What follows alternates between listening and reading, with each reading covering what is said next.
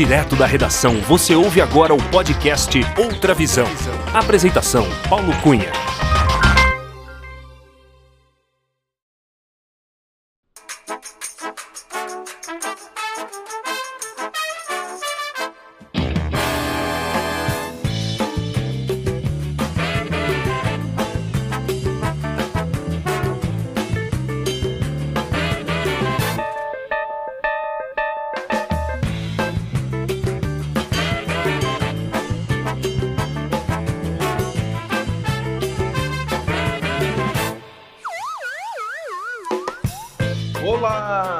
Seja muito bem-vinda, muito bem-vindo ao episódio 46 do podcast Outra Visão. Eu sou Paulo Cunha, o Paulão, e falo da redação da Outra Visão Comunicação em Belo Horizonte. Muito incrementado.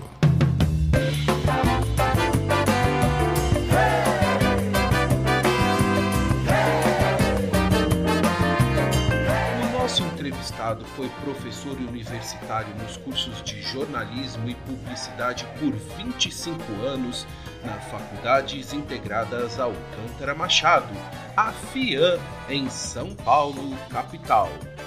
Formado em jornalismo e publicidade na própria FIAM, ele deu aula na disciplina de televisão para dezenas de alunos, entre eles nomes que hoje são muito conhecidos tanto na televisão como no rádio, jornais e na internet.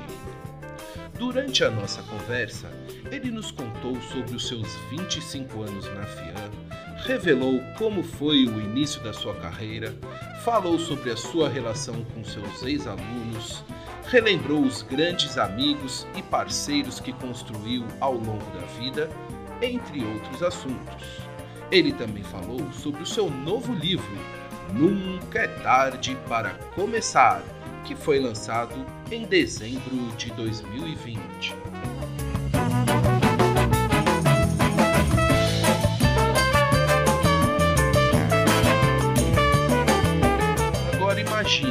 Há quase 30 anos o nosso entrevistado trabalhou na cobertura da famosa Olimpíada de 1992 em Barcelona, na Espanha.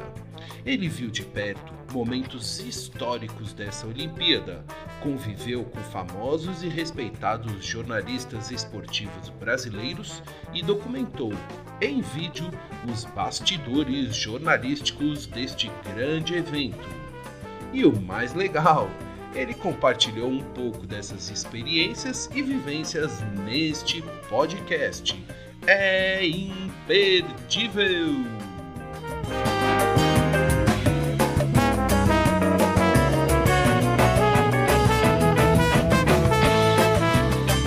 E é com muita alegria que recebemos Delci Lima. O Delci, o professor Delci, o pai da Luísa, o marido da Laura, que eu sei tem muito a nos ensinar e várias histórias para contar.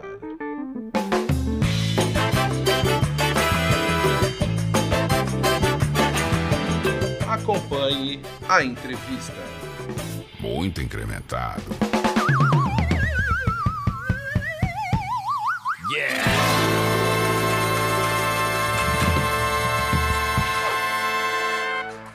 Alô, Delci Lima. Tudo bem com você, Delci?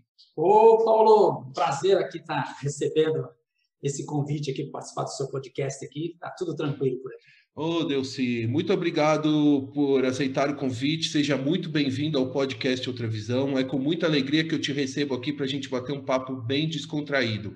Delci, quero começar nossa conversa perguntando aonde você está neste 25 de janeiro de 2021? Em que cidade?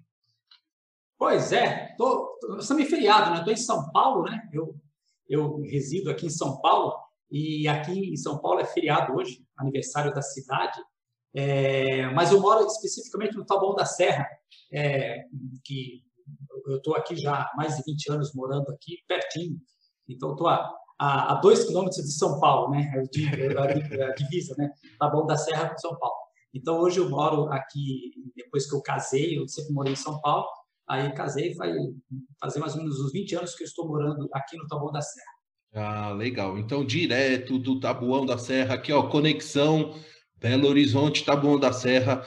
Delci, queria começar a nossa conversa, você relembrando sobre da história quando você esteve trabalhando na Olimpíada de, de 1992 em Barcelona, que foi uma Olimpíada muito especial, né? Delci, gostaria que você compartilhasse conosco algumas das histórias que você viveu e passou durante esse trabalho lá em Barcelona, Olimpíada 1992. Ô, Paulo, é, antes de falar um pouco das, das, Olimpíadas, eu tenho que falar da FIAN, né? É, que eu comecei a, a, a, dar aula na FIAN, na Faculdade aqui de Comunicação aqui de São Paulo, em 1991. Eu entrei na faculdade e conheci o Pedro Tadeu Zorzeto, que era um professor que dava aula de telejornalismo e eu era assistente dele. Isso em 91. Eu fiquei com ele uma, um, um, mês, um mês e pouco dando aula, aí ele pediu afastamento porque ele foi fazer o, o, o, os Jogos Pan-Americanos em Cuba. E eu fiquei dando aula sozinho naquele período. Eu tinha, eu tinha me formado em 89 e em 91 eu estava dando aula. O diretor da faculdade, o Rony César Signori, me convidou para ser sua assistente. E eu fiquei lá é, dando aula para os alunos, né? Eu dei uma sorte danada, porque eu comecei a dar aula, eu tinha 25, 26 anos, eu tinha idade dos meus alunos, né? E aí o Tadeu voltou eh, de Cuba e quando ele chegou, a gente ficou uns três, quatro meses trabalhando, dando aula com ele. Aí, mas quando voltou às aulas em 91, mais ou menos em maio, junho de 91, ele falou ó, você não quer ir comigo para as Olimpíadas de Barcelona? O Tadeu era diretor de, de esportes da Rádio Bandeirantes e eu falei, lógico que eu quero. Tinha acabado de me formar em jornalismo, eu estava começando a dar aula de, de telejornalismo com ele, estava aprendendo a dar aula. E foi assim. Aí o Tadeu me convidou e eu fui para Barcelona. Né? É, eu saí daqui um, um, no dia 1 de, de junho. Eu fiquei uns, uns 15 dias andando pela Europa, primeiro, né? fiquei passeando, andando de trem, dando a volta, e cheguei em Barcelona.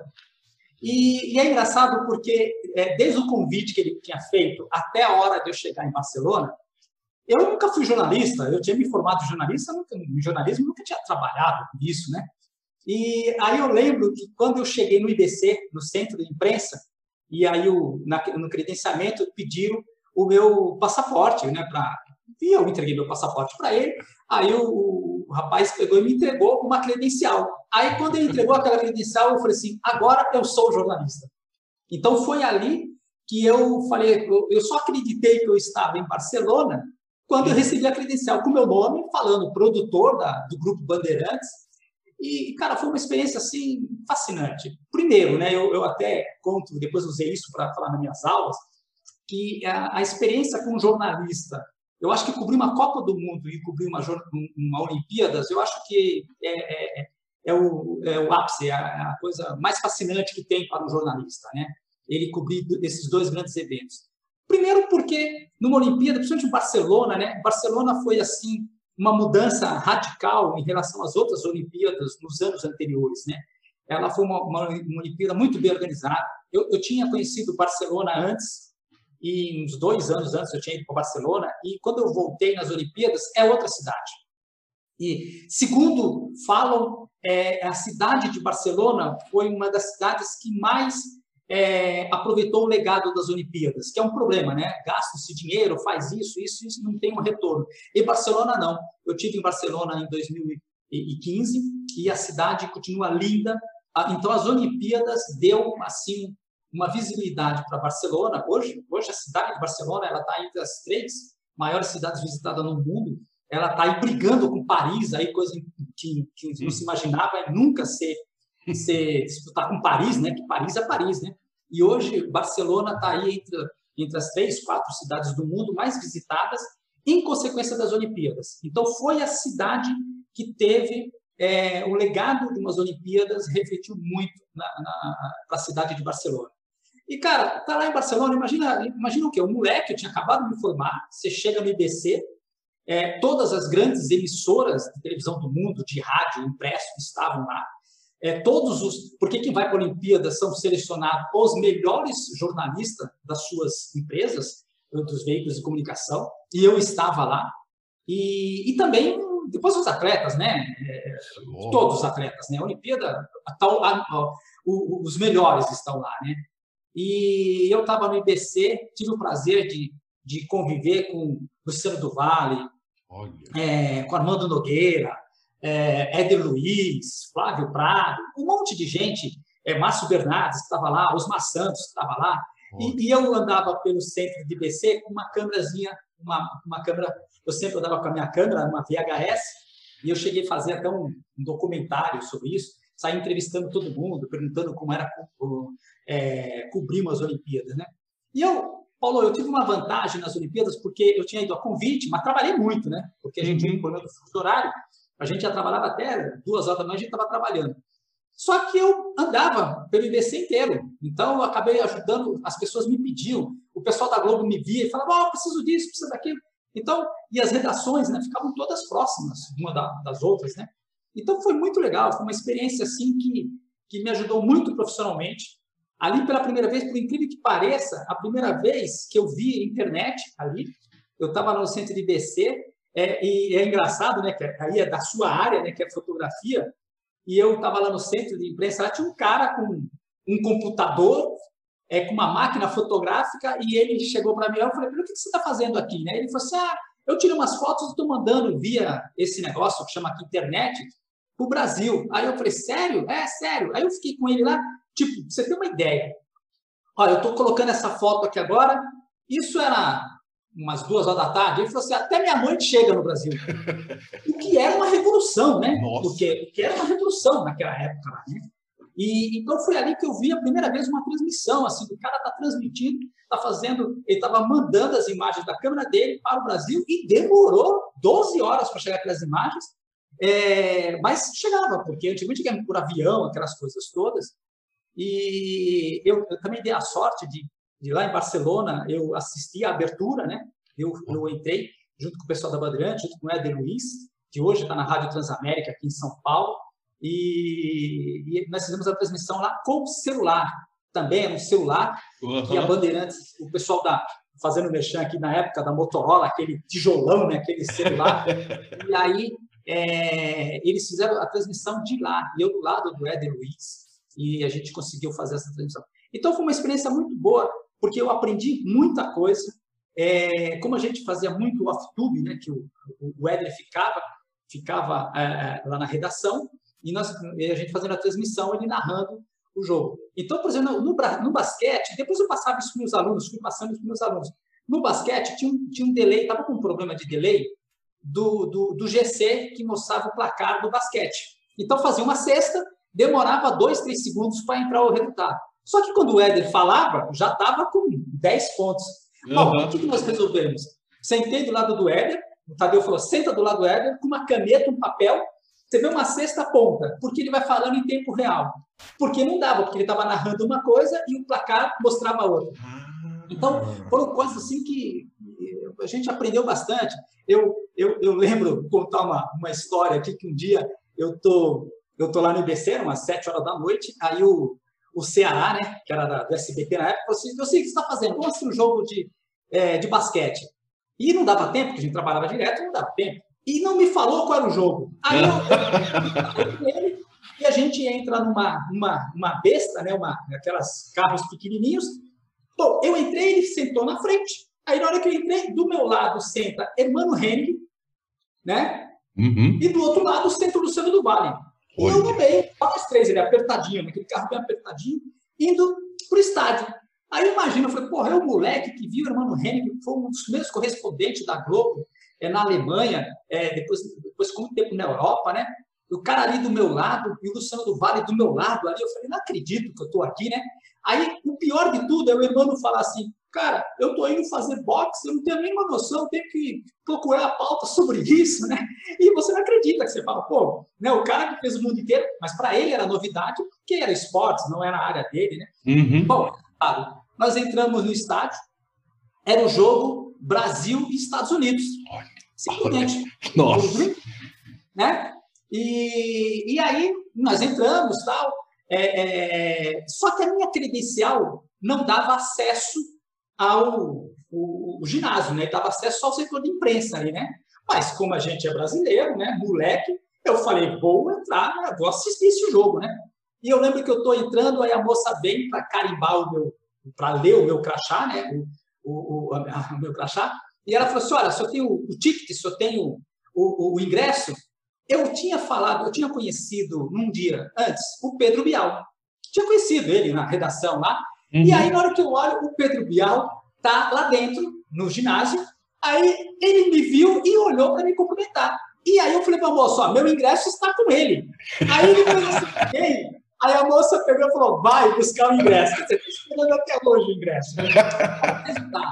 eu fiquei assistindo essa partida inteira com a narração do Luciano do Vale. Então imagina, de novo aquela história. Né? Caramba, Deus, que legal. A experiência em Barcelona. Você recém saído da faculdade, você está lá assistindo o Brasil e Green Como é que pode? né? Saí de lá, fui para o vestiário, aí até eu com a minha câmera, depois eu entrevisto o Bial, né? O Bial fala, nossa, foi um belo espetáculo. Eu tenho gravado isso, né? Ele fala, foi um belo espetáculo, porque a seleção brasileira foi, foi o que perdeu de menos nos Estados Unidos. Acho que o jogo foi 82 a 100 e poucos, tinha algumas, uma diferença pouca, né? E aí eu fui para o vestiário, aí lá no vestiário todo mundo, tava o time inteiro, é, Michael Jordan, Nossa. o Magic Jones, todo mundo, Oscar, é, Marcelo, é, então, isso não tem preço, cara. Fazer. É, mas foi, foi o único jogo que eu consegui assistir. E eu assisti um outro hum. jogo no Camp Nou, que foi é, Estados Unidos e Itália no futebol. O Brasil naquele ano não estava nas Olimpíadas, né, no futebol. E, e, foram as duas únicas partidas que eu consegui assistir é, em loco, ao vivo. Por quê? Porque a gente tinha que estar trabalhando. Então todo mundo fala, o cara vai para Olimpíadas e tal. E outra história também fascinante que eu, putz, eu sempre contei para as pessoas, é, eu, eu, lá na Bandeirantes, na Rádio Bandeirantes, trabalhava o, o Candinho, que era um velhinho, velhinho, que sabia tudo de. Então as pessoas mais velhas é, sabem quem é o Candinho. Ele era um cara especialista em, em Olimpíadas, sabia tudo sobre, sobre esporte amador, né? E eu fui com ele também é, assistir a natação. Então foram os dois eventos que eu assisti, né? É, eu fui, eu tinha ido lá, eu tinha assistido a abertura que foi Estados Unidos e, e Itália no Camp Nou e depois eu fui com o Candinho nesse dia. E eu tô com o Candinho lá, era a final com o Gustavo Borges. Olha. E eu estava lá junto com o Candinho e mas eu nem sabia que era o Gustavo Borges, né? A gente se conhecia, mas não estava lá. E na final, do meu lado, quando bateu, o Candinho falou, falou assim: Gustavo Prado é prata. Eu olhei para ele e não deu, porque não apareceu no placar o, nome do Gustavo Prado lá, né? Borges. E ele, ele é prata. É, ele é prata. E, e aí ficou lá vários minutos, quase meia hora, que depois corrigiram e foi onde o Gustavo Prato, o Gustavo Prato acabou ganhando a medalha de prata nesses jogos aqui, junto com o Candinho, que era um velhinho que me ensinou muita coisa. É, esses dias a gente perdeu aqui o Orlando Duarte, né? A gente acabou perdendo ele aqui, morreu o uhum. ano passado aí, e, e, era uma pessoa que gostava muito de mim, porque me pedia as coisas. Eu, sim, eu preciso fazer, porque era computador, era coisa nova, né? E eu ficava na produção, imprimindo as coisas para ele. Então, o Orlando Duarte sempre muito carinhoso, é, me pedindo as coisas, eu ajudando ele a fazer as coisas. Então, foi uma experiência muito boa, por quê? Porque, como eu disse, eu, trabalhar com o Luciano do Vale, tá ali com o Armando Nogueira, que montou o jornalismo na Globo, né? E eu, a minha área é telejornalismo, né? é, e poder estar conversando com essas pessoas, é, com toda a equipe de, de, de, profissionais, não só da área de esportes, né, porque na Olimpíada as emissoras mandam todos os seus profissionais para lá. Então, é, foi uma experiência que, que eu fiquei contando durante muitos anos. Ô, Delci, uma, uma curiosidade é saber assim, você é, lá em Barcelona, você estava trabalhando na produção da Rádio Bandeirantes, né? É isso? Isso, isso. A gente sabe que o dia a dia, a rotina é de uma produção jornalística de um evento de esporte é muito intensa. O que exatamente você fazia? Em que a tecnologia era o fax, né, e o celular tijolão, né? Isso. É, então, é, quando, quando o Tadeu me convidou para ir para lá, eu, eu fiquei, a gente tinha opção de, a gente ficar na vila dos jornalistas, né, hospedados, né? Mas o Tadeu, nós ficamos na casa que eles chamam, que são as pessoas que colaboram, né? Então, as pessoas alugam um quarto, um apartamento, e eu e o Tadeu, nós não ficamos na vila da imprensa. A gente tinha a vila da imprensa, onde ficava todo, toda a imprensa, né, todos os telejornais. Tanto é que, você vê, o pessoal dos Estados Unidos, eles não ficaram na vila, eles, eles tinham um iate, né, aqueles aqueles navios enormes, que era só para comitiva americana, eles ficaram lá, né, é, lá em Barcelona, e, e, nós ficamos na casa de uma mulher que tinha uma filha com 7, 8 anos, mais ou menos, ou 10 anos, e a gente dormia e a gente tomava café da manhã lá. Então a gente chegava lá por volta de duas horas da manhã na casa dela, ia para o quarto, tomava banho, tudo, tinha tudo. Muito, a, a logística de uma, de, uma, de uma Olimpíada é coisa do outro mundo, tudo. A gente chegava lá, tinha toalha para gente, uniforme, comida, tudo com o logotipo da, da, da, das Olimpíadas, né? Nós tomávamos banho, a gente já tinha jantado, e no outro dia a gente acordava por volta de nove e meia, dez horas. Por quê? Porque aqui tem o problema do fuso horário. Então, quer dizer, o Jornal Nacional ou as, os telejornais é, uhum. é, tinha uma diferença do fuso horário. E o que, que a gente fazia? A gente chegava no IBC, o Tadeu chegava no IBC por volta das 9, 10 horas da manhã e começava a ver as pautas. Na época, o Éder Luiz era o narrador tinha o Candinho, que era o repórter, é, e, e, tinha também o Savoia, que trabalhava com a gente, que às vezes ajudava a gente lá também. Né? É, ele estava na Record, mas de vez em quando ele ia lá tomar café com a gente e às vezes ficava passeando com a gente também. E, e o que eu fazia? Eu ajudava o Tadeu. Nessa hora, o Tadeu falou: ah, vai ter, nós vamos ter a seleção de basquete hoje. Então, nós vamos ter a seleção de vôlei. É, você ter uma ideia, a seleção de vôlei, ninguém imaginava que a seleção de vôlei fosse ganhar né? Exatamente. É, e eu lembro que eu fui, eu, eu, eu cheguei aí lá na, na, na concentração deles para pegar umas camisas, que teve até um case engraçado lá na. É, e eu também sou publicitário, né? E, e teve um case do Banco do Brasil na, nessas Olimpíadas, e eu tinha ido buscar umas camisas do Banco do Brasil é, que estavam dando para os jornalistas. E o que é que o Banco do Brasil fez? Nos Jogos do Brasil, eles colocavam os torcedores com as camisas então, quer dizer, o mundo inteiro viu os torcedores brasileiros com as camisas amarelas do Banco do Brasil. Isso foi um uhum. case, depois as Olimpíadas acabou mexendo em tudo isso, que era um embuste, né, que chamam de, de você estar tá usando a publicidade não paga, deu, deu um rebuliço depois no, nas Olimpíadas para frente, né? E, então eu não assisti uma partida do vôlei porque não dava tempo de assistir uma partida do vôlei, né? E aí na final o Brasil acabou ganhando. Então o que eu fazia? Ajudava o Tadeu na produção nós sentávamos, pessoal, os eventos que nós vamos cobrir hoje, né, com a Edilson fazendo narração, vai ser isso. Uhum. O Candinho sempre saía para fazer as matérias, né? E eu ajudava na produção. E quando os eventos eram ao vivo, eu sempre ficava do lado do Ed Luiz. Então eu ficava colado nele ali, passando as informações para ele. E como eu disse, era tudo novo. Os computadores estavam chegando naquela época. Então, muita gente não sabia mexer, nem eu sabia mexer no computador. Só que você tem todas as informações. Você ia lá e você pegava você, você, você recebeu o nome do atleta, você digitava o nome do atleta e imprimia. Só que eu estou falando, muitos jornalistas antigos não sabiam fazer isso. Então, eu falei assim, eu tive a chance porque muita gente me pediu. Então, você tinha o Fernando Vanucci, nossa, o Fernando Vanucci, na Globo, fazer, uhum. a, a, me encontrava e falou, sim, você não consegue arrumar para mim informação sobre isso? Aí eu lá imprimia e entregava para ele. E, lógico, tinha todo esse problema. Mas como todo mundo eram, eram amigos ali, né? Ficava todo mundo juntos ali. Então, e eu acabava ajudando, que para mim era um prazer, né? De estar ali. Imagina assim, é, a Fátima Bernardes estava lá, novinha também, né? Ela estava lá fazendo é, a, a, apresentação lá também. Então foi uma experiência assim muito legal. Mas basicamente o, que eu fazia era isso. De manhã com o Tadeu, a gente, ele levantava a pauta e aí passava amanhã. Vai pegar essas informações para passar para a nossa equipe que, que vai trabalhar. E eu ficava fazendo isso. É, e aí, eu, em alguns momentos, eu saía, ia dar uma olhada lá no centro de imprensa, porque os eventos estavam acontecendo, então no centro de os eventos de todas as modalidades que estavam acontecendo.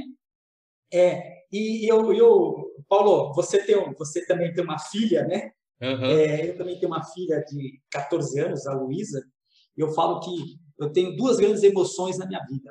Uma é o nascimento da minha filha, que foi em 2006, no dia 22 de março de 2006. É, eu falo que emoção de ser pai, né? Ser pai, sabe como que é, né? E a outra emoção que eu tive foi em Barcelona também. Por quê? Porque um dia estava tendo a, o ensaio das Olimpíadas e por acaso eu estava lá vendo o ensaio. Aí eu fiquei assistindo o ensaio e tal, no IBC, né? E quando teve a abertura, a gente também não tinha credencial, não tinha credencial para entrar lá. Só que, uhum. de novo, né? Brasileiro é brasileiro, tem o jeitinho brasileiro. Aí nós saímos, todo mundo juntos, tal, vamos para lá e conseguimos entrar no estádio. E eu sentei é, na cabine, do meu lado, assim, ó, do lado esquerdo, assim, ó, distância de 10 metros, tem uma cerca, distância de 10 metros, onde ficou eu e o Éder Luiz, né? Nós ficamos juntos ali, mais o produtor. Estava o Collor de Mello, que na época era presidente da República, né? Estava o pessoal da. O, o pessoal, o, os presidentes estavam do lado ali, né? Então a gente estava do lado, assim, 10 metros, tipo só uma cerca, e, e eu fiquei ali. E aí o que aconteceu? Nós fomos toda a abertura, aquele negócio todo. Na hora que o arqueiro entrou no, que o, o cara entrou, a, a tocha entrou na, na, no estádio, eu sabia sobre a flecha, que eu tinha visto o ensaio. Ah. Aí o que eu fiz? Eu peguei minha câmerazinha e saí, eu fiquei posicionado de frente para a flecha. Puta, andei quase o estádio inteiro por dentro, passando por todo mundo, né? E aí eu gravei quando o arqueiro, então eu peguei a imagem do arqueiro, porque o mundo viu uma imagem, né? E eu estava vendo outra imagem, né? Uhum. Eu peguei o arqueiro, o, o, arqueiro, na hora que ele põe a, a tocha lá, que ele acende a, o arco dele, a flecha, que, que ele solta, eu peguei todo o movimento da flecha acendendo a pira. Que ela passa direto, ela não cai na pira, ela passa direto. Porque eu tenho um ângulo diferente, né? Cara, nesta hora, você não vai acreditar. Eu, eu até me arrepio quando eu falo isso, por quê? Porque eu comecei a chorar ali de emoção, e eu e todo o estádio chorou de emoção. Então não era eu. Hum. E eu com a minha câmera mostrando as pessoas chorando, chorando, chorando, né? E porque foi emocionante aquele momento. Então, foram assim, algumas coisas assim que a Olimpíadas me, me trouxe e eu falei, puta merda, né? É, que bacana. É, participar de uma Olimpíada. Aí depois teve a Olimpíada de Sydney, de Sydney não, depois teve Atlanta, mas eu acabei não indo para Atlanta, né? E como eu disse, eu nunca trabalhei com jornalismo, né? Eu aí comecei a, a, a dar aula e montei a minha empresa, LZ12, e aí fui fazendo outras coisas. E só eu vi nas redações, então eu nunca é, quis trabalhar numa emissora de televisão, numa emissora de rádio, numa coisa que depois eu montei minha empresa e sempre, então, desde 90 com, com a LC12, né? montei em 92 a LC12 e estou até hoje. Então, fiz a opção de não trabalhar em nenhuma, nenhuma outra eh, empresa. Uhum. É, e aí, agora, em 2016, eu fiz questão de levar minha filha para ver uma Olimpíadas. Nós fomos para o Rio, né? Uhum. Ah, fui fazer uma visita na Fox, do meu amigo e meu ex-aluno Márcio Márcio Moron, que era o vice-presidente da Fox. Passamos a tarde inteira lá na Fox, conhecendo a estrutura lá. Que legal. Eu, eu queria que ela conhecesse o, o, que é uma Olimpíada, né? E, e essa sensação, é, como eu disse, em 2015 eu estive em Barcelona e fui no estádio de Montjuic, onde foi a abertura, e falei para minha filha, ó, foi aqui que seu pai teve a segunda melhor emoção da sua vida, né? Que a primeira foi quando você nasceu, a segunda foi aqui. Aí fiz essa história para ela, né? e aí ela sentiu, depois a, a gente foi na Olimpíada. Ô Delci, agora uma curiosidade é o seguinte, e essas imagens de Barcelona 92, você, a gente quer ver, ué, como é que essa sua documentação aí nessa sua câmera, como é que é? Você tem esse vídeo é, guardado, esse material você tem ele todo preservado, como é que é? Vai publicar então, um eu, dia? Eu, eu, eu tava com a minha câmerazinha VHS e, e, e eu peguei depoimento de todas as pessoas que estavam lá, do Silvio Luiz, é, do Kleber Machado, é, vários profissionais, né? Eu peguei do, do Osmar Santos, né? É, que na época foi para lá também. Como eu disse, o Márcio Bernardes, que acabou a gente se tornando amigos. Então, eu gravei todo esse material, depois eu editei lá na faculdade, e foi instrumento que eu usei de aula com as minhas turmas depois, mostrando esses bastidores. Eu tenho esse material até hoje. É, depois eu mando o link para vocês, para até disponibilizar para o pessoal, a gente a gente ah, manda o link né, uhum. no, outra visão, você deixa o link, porque tá lá, tem várias imagens lá é, das, das, das, pessoas, né? Eu tenho lá, quando eu falando assim, quando o, no dia que eu conheci o Pedro Bial, ele estava finalizando uma matéria junto com o Tino Marcos, né? Aliás, com o Marcos Uchoa. Os dois estavam, acabou, acabou o jogo Brasil e Estados Unidos, e eu fiquei gravando os dois, finalizando a matéria deles, né? E quando acabou, eu falei, eu falei, Bial, fala para mim aqui. Aí ele falou, ele, ó, apagada as luzes, estava apagando a luz no, no estádio, né? Apagada a luz, o Brasil, tal, tal. Então, tem essas imagens aí, eu acabei usando e mostrando para os alunos, né? É, todo. Eu, eu tive a oportunidade de ir também na Vila Olímpica naquele período, né? E, e ver os atletas. Então a gente vê os atletas, conhecer, o Ernesto Palha estava lá. Então é legal porque aquele negócio, imagina o seguinte, você vê todo mundo na televisão, né? É, você conhece todo mundo e de repente você está junto com eles.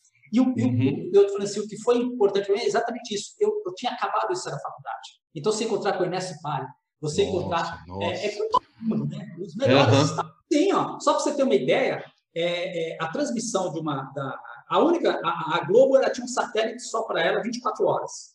As outras emissoras, a Manchete, o SBT, eles Olha. alugavam os satélites, então eles faziam matéria. É, eu lembro que naquele ano também, eu depois é, eu, eu, eu, eu, trabalhei com o Flávio Prado também, que na época o Flávio estava é, saindo de repórter de campo e foi trabalhar na Record e, e, na Rádio Jovem Pan lá de TV. E aí que era o Savoia que estava lá, né? E, e, nós entrevistamos, olha que engraçado, eu estava junto com o Savoia e nós entramos no jogo do Brasil, Brasil Estados Unidos e pegamos uma sonora do Magic Johnson né? E, mas só que um dos dois fala inglês. Eu não falo inglês e nem ele fala inglês. Né? Para aquela saia justa com esse material, aí depois estruturação. Então, por que eu estou te falando isso? Porque essa fita beta que gravou essa sonora do, do, do Johnson é, mandava por avião. Então, a gente gravou isso à noite, 10 horas da noite. No outro dia, colocava no avião e vinha para o Brasil, chegava aqui, e, e isso com, na Record lá. E, e, o SBT e a Bandeirantes dividiu na época alguma coisa assim, os satélites, os horários de satélites. E a Globo não, a Globo tinha um satélite dela é, disponível. Então era difícil, mas era assim que o mundo via as Olimpíadas. Eu não sei quando você estava com um evento ao vivo. Como eu disse, a gente acabou fazendo a transmissão, o Edwin fez toda a transmissão da abertura via celular, porque a, porque a rádio não tinha acesso a todos os eventos. A TV Bandeirantes tinha acesso a todos os eventos. E a uhum. rádio não tinha. Então aí você ia em alguns lugares e ele aí começou a partir desse momento começou a fazer as transmissões de rádio direto de lá. Pedia autorização aqui para a Bandeirantes, a Bandeirantes mandava essa autorização e eles faziam. Então imagina a fortuna que era para você fazer uma transmissão ao vivo naquela época lá. Nossa. Então, eu acho que foi assim, o, assim, em vários sentidos, as Olimpíadas de Barcelona, ela, ela deu uma mudança, ela mudou muito o que diz respeito à, à, à transmissão, a, a situação mesmo de patrocínio, de outras coisas todas. É, então, acho que foi ali, ó, as Olimpíadas de Barcelona, para frente, para frente, começou uhum. a mudar é, o formato das pessoas começarem a enxergar. E eu estava lá fazendo parte disso, então, é, é, eu, como eu disse, eu tenho esse material, eu sempre fiquei usando uns três, quatro anos para meus alunos, né, na, na faculdade, na FIANCA, eu dava aula de telejornalismo, e eu tenho registrado isso, depois eu mando o link para você, porque é. é. uma coisa que eu acho que vale a pena. É, você vai ver muita gente ali falando que alguns não estão mais com a gente, mas você vê que são gente nova, você vê, pô, o cara tá novo ali, né? É, a Valéria Monteiro, a Valéria Monteiro, ela, era a, ela foi eleita a rainha das Olimpíadas lá, que era uma das moças mais bonitas que tinham lá. Uhum. Ela era linda, linda, linda, né? E ela estava lá, então eu lembro disso porque ela, ela que foi lá na Globo e era um alvoroço quando a Valéria é... Monteiro né? é, Mas Depois... foi muito legal, uma experiência que eu, eu sempre falei assim, que quem quer fazer jornalismo, é, não importa o que quer, porque é exatamente isso, né? O, as Olimpíadas, ela não é só esportes. Tanto é que todos os outros jornalistas acabam indo para lá. Então, é uma coisa que mexe muito com as pessoas, né? É, que acaba envolvendo todo mundo. Só que hoje mudou, né? Hoje Hoje a facilidade, hoje as coisas, você tem internet. É, lá não, lá não tinha nada. Lá você. Tanto é que estou falando assim, a gente era 10 horas da noite, nós estávamos trabalhando, porque os telejornais aqui é, estavam, estavam entrando no ar, né? Uhum. Então a gente tinha essa diferença do fuso horário também. É, mas, mas valeu, a gente teve bons uma... resultados naquelas Olimpíadas para o Brasil. E isso também ajudou, acho que bastante também a gente trazer as Olimpíadas para 2016, ver como é que foi feito. Que, por sinal, também o Brasil estava muito receoso com isso. Eu acredito que a organização da Rio 2016 foi exemplo para todo mundo. É, eu tive o prazer de, de, de trabalhar, né? aprendi media training com o Mário Andrade, e o Mário Andrade ele era um dos responsáveis né, da, da comunicação. Então, várias vezes a gente conversava, até hoje a gente é amigo, ele está morando no Rio hoje. Era ele que era o porta-voz das Olimpíadas 2016. E as Olimpíadas, tanto as Olimpíadas como a Copa do Mundo, é, a organização não perdeu, não, não perdeu para ninguém. E como eu disse, a abertura que me emocionou muito lá em Barcelona é a, a abertura das Olimpíadas 2016 no Brasil, sem dúvida nenhuma foi uma dos melhores de todos os tempos. Eu acho que vai ser difícil alguém superar a abertura, o, o trabalho que o, que o Brasil fez aqui de abertura. Aqui foi, foi, foi uma coisa simples, mas que mexeu com muita gente, entendeu? Sim, sim, então, foi. Essa foi a experiência da, das Olimpíadas. Né? Agora, Delci, seguinte, primeiro avisar os ouvintes que o Delci vai me passar o link desse vídeo, né, Delci? E eu vou deixar aqui na descrição deste podcast, que eu estou super curioso para assistir, Delci. Delci, eu fui seu aluno lá na FIAM, Faculdades Integradas Alcântara Machado, Avenida Morumbi, né? Me conta, 25 anos como professor na FIAM, onde você teve alunos que hoje estão na televisão, na, na, nas rádios, em grandes veículos. Enfim, como é que foi essa vida dedicada ao mundo acadêmico? Me conta para gente um pouquinho. É, é outra coisa também, né, que, que é, são as surpresas da vida, assim. Eu, Paulo, desde de moleque, desde os meus 10, 12 anos de idade, eu sempre gostei muito de televisão. Eu, então, já sabia que com 10, 12 anos eu iria trabalhar em televisão, eu queria trabalhar em televisão, era a coisa que eu sempre tive vontade. E aí chegou no período da faculdade e eu falei, vou fazer televisão. Mas não tinha curso de televisão naquela época. Eu entrei na faculdade em 82, 82 83. Oh. E, e, eu moro aqui, eu moro aqui no Monte Kennedy, em São Paulo, e tinha essa faculdade FIAN que fica 5 quilômetros da minha casa. E lá só tinha curso de jornalismo, publicidade e relações públicas naquele ano. E aí eu falei, ah, vou fazer o um curso de publicidade porque é o que mais se aproxima de, de, de produção de televisão porque não tinha aqueles cursos de rádio e TV que hoje tem. E, e, eu não queria fazer jornalismo de jeito nenhum. Eu falei, não, jornalismo não quero fazer. Aí matriculei lá para fazer o curso de jornalismo. Bom, eu fiz os quatro anos de jornalismo, me formei em jornalismo, não estava trabalhando com jornalismo, né, eu fazia outras coisas, né? E, e quando acabou a faculdade, é, eu, eu encontrei meu, um sócio, que é meu sócio hoje, que é o Marinduzo, um amigo querido, que montou um estúdio fotográfico ali no Oscar Freire, fazia foto para modelo. E eu montei esse estúdio, ele tinha esse estúdio junto com o Carlos Duque, da rede de, de postos de gasolina Duque, um querido amigo também. E, e a gente ficava lá e eu comecei a frequentar as redações, porque as fotos que tiravam das modelos, uhum. eu levava nas redações. Então eu comecei na Folha de São Paulo, no Estado de São Paulo, no diário, na época era, não era o Diário de, era o Diário de São Paulo, no Diário Popular, que mudou de nome, né? hoje chama Dia de São Paulo. Uhum. E, e ali eu conheci o Mauri Júnior também, que era amigo do meu sócio, do Marinho, né? a gente ficou muito próximo. E eu levava as fotos que eles publicavam nos jornais dele. E eu comecei a frequentar as redações. Mas odiava as redações, eu não suportava as redações, eu via aquela. Hoje, nas redações, hoje impressam tudo moderno, naquela época não, a máquina de escrever, e eu não queria trabalhar com fazer jornalismo. Só que um dia eu comecei no Carlos Duque, é, é, é, numa pizzaria, e ele falou, Deus, por que você não faz jornalismo? Você conhece todo mundo, pô, toda a faculdade é nosso amigo. Eu falei, ah, não quero fazer. Ele mexeu tanto o saco. E aí eu liguei para o Ronê, saí da pizzaria, dia liguei para o Ronê, o Ronê falou, já está matriculado, começa segunda-feira a aula. E aí eu fui fazer jornalismo. E aí acabei fazendo os dois anos de jornalismo, e quando eu acabei esses dois anos de jornalismo, eu, eu acabei de me informar, o Ronê me convidou para ser sua assistente. Um dia ele me chama e fala: ah, você, ah. eu sei que você gosta de televisão, eu sei que você é, é, conhece um pouco. Você não quer trabalhar aqui como câmera, aqui na faculdade? E eu fui para lá e comecei a trabalhar como câmera, editor, aprender algumas coisas. E no ano seguinte, ele, ele, ele falou ah, eu estou criando aqui um, um cargo aqui de pessoa assistente. Por uhum. quê? Porque naquele ano foi exatamente em 90 quando começou a campanha eleitoral para a presidência da República. Os uhum. professores que estavam lá saíram para. Naquela época dava dinheiro fazer campanha política, aquelas uhum. coisas todas. E os professores que davam aula lá saíram. E o Rony me chamou e falou: ah, Eu estou contratando o Flávio Prato, estou contratando o Randall Juliano e o Pedro Tadeu.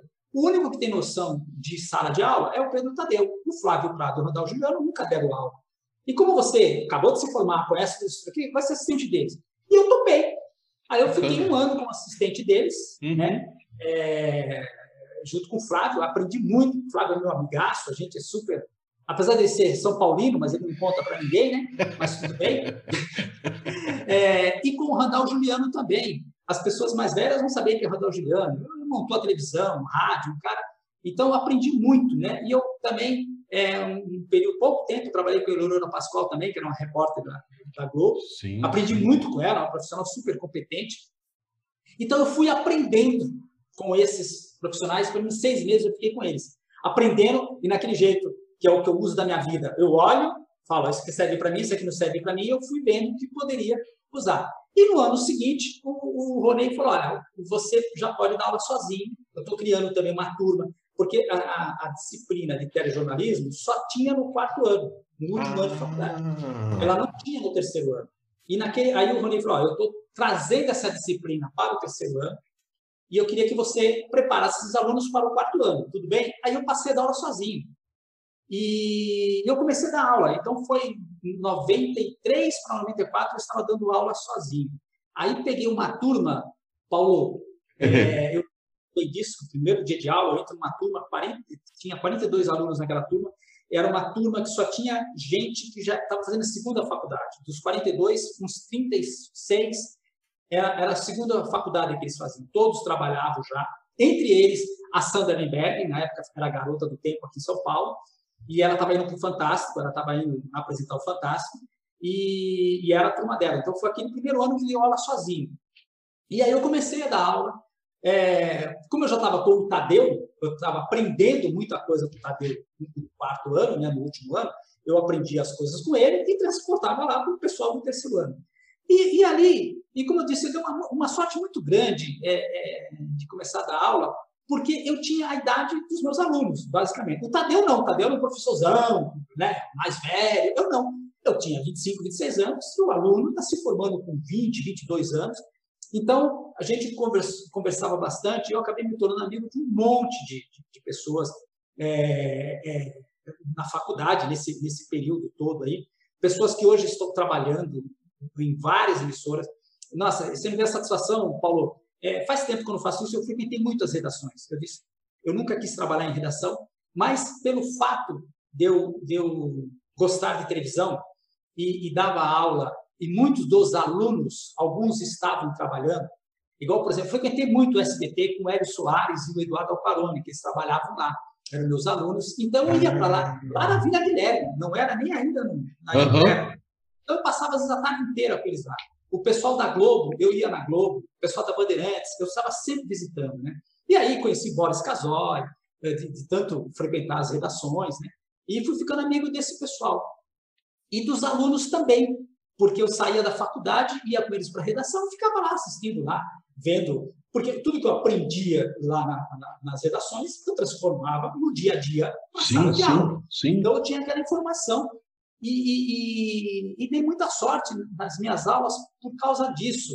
É, eu estou falando assim, eu consegui, às vezes, algum, algum, algumas coisas que os alunos não acreditavam. Então, por exemplo, eu consegui uma matéria que foi para o Jornal Nacional ontem, e hoje de manhã eu estava usando essa matéria em sala de aula. Então, aluno me perguntava assim, professor, como é que você conseguiu essa matéria? Eu falava, ah, né? É. Os amigos conseguiram mandar essas matérias aqui. Então, e, e, a nossa aula era uma aula muito boa, era uma aula que a gente fazia os telejornais ao vivo, a gente colocava o aluno, né? Então você. Eu apresentei um, eu apresentei. É, eu lembro de você, da, da, da, da, sua turma, né? A gente fazia os telejornais lá, e a gente, era 9 e 10, batia o sinal que o jornal tinha que entrar no ar. E o jornal estava no ar. Então, ó, foram mais de 15 anos fazendo esse exercício diário, e olha, se a gente teve quatro ou cinco dias que a gente não colocou o jornal no ar, foi muito.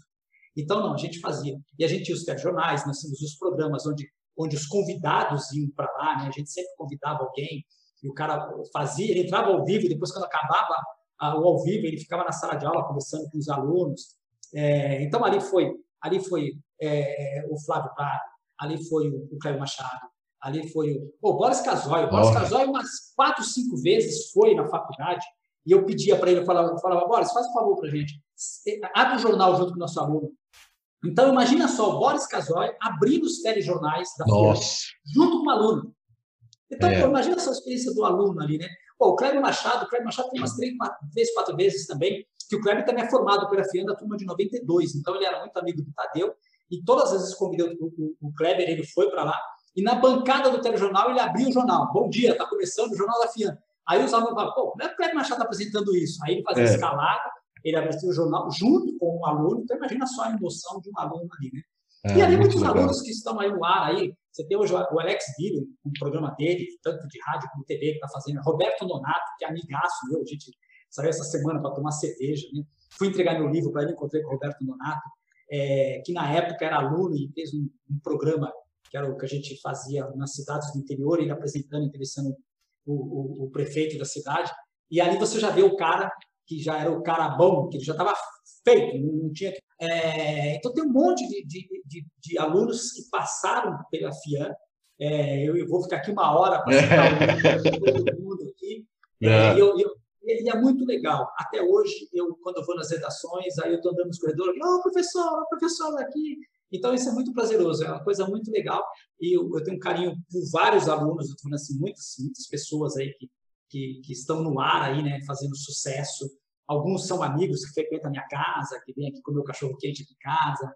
É, o Márcio Moron, por exemplo, a gente fez uma viagem é, para para a Europa juntos. Então, hoje, ele estava até agora, dezembro, ele era o vice-presidente da Fox Sports, né? E a gente sempre fez coisas juntos. Então, tem um monte de gente aí que, que informou. É... E o Pedro Tadeu, que, que me ensinou muito, né? O Pedro Tadeu, na época, ele, ele trabalhava na cultura, depois passou para Bandeirantes.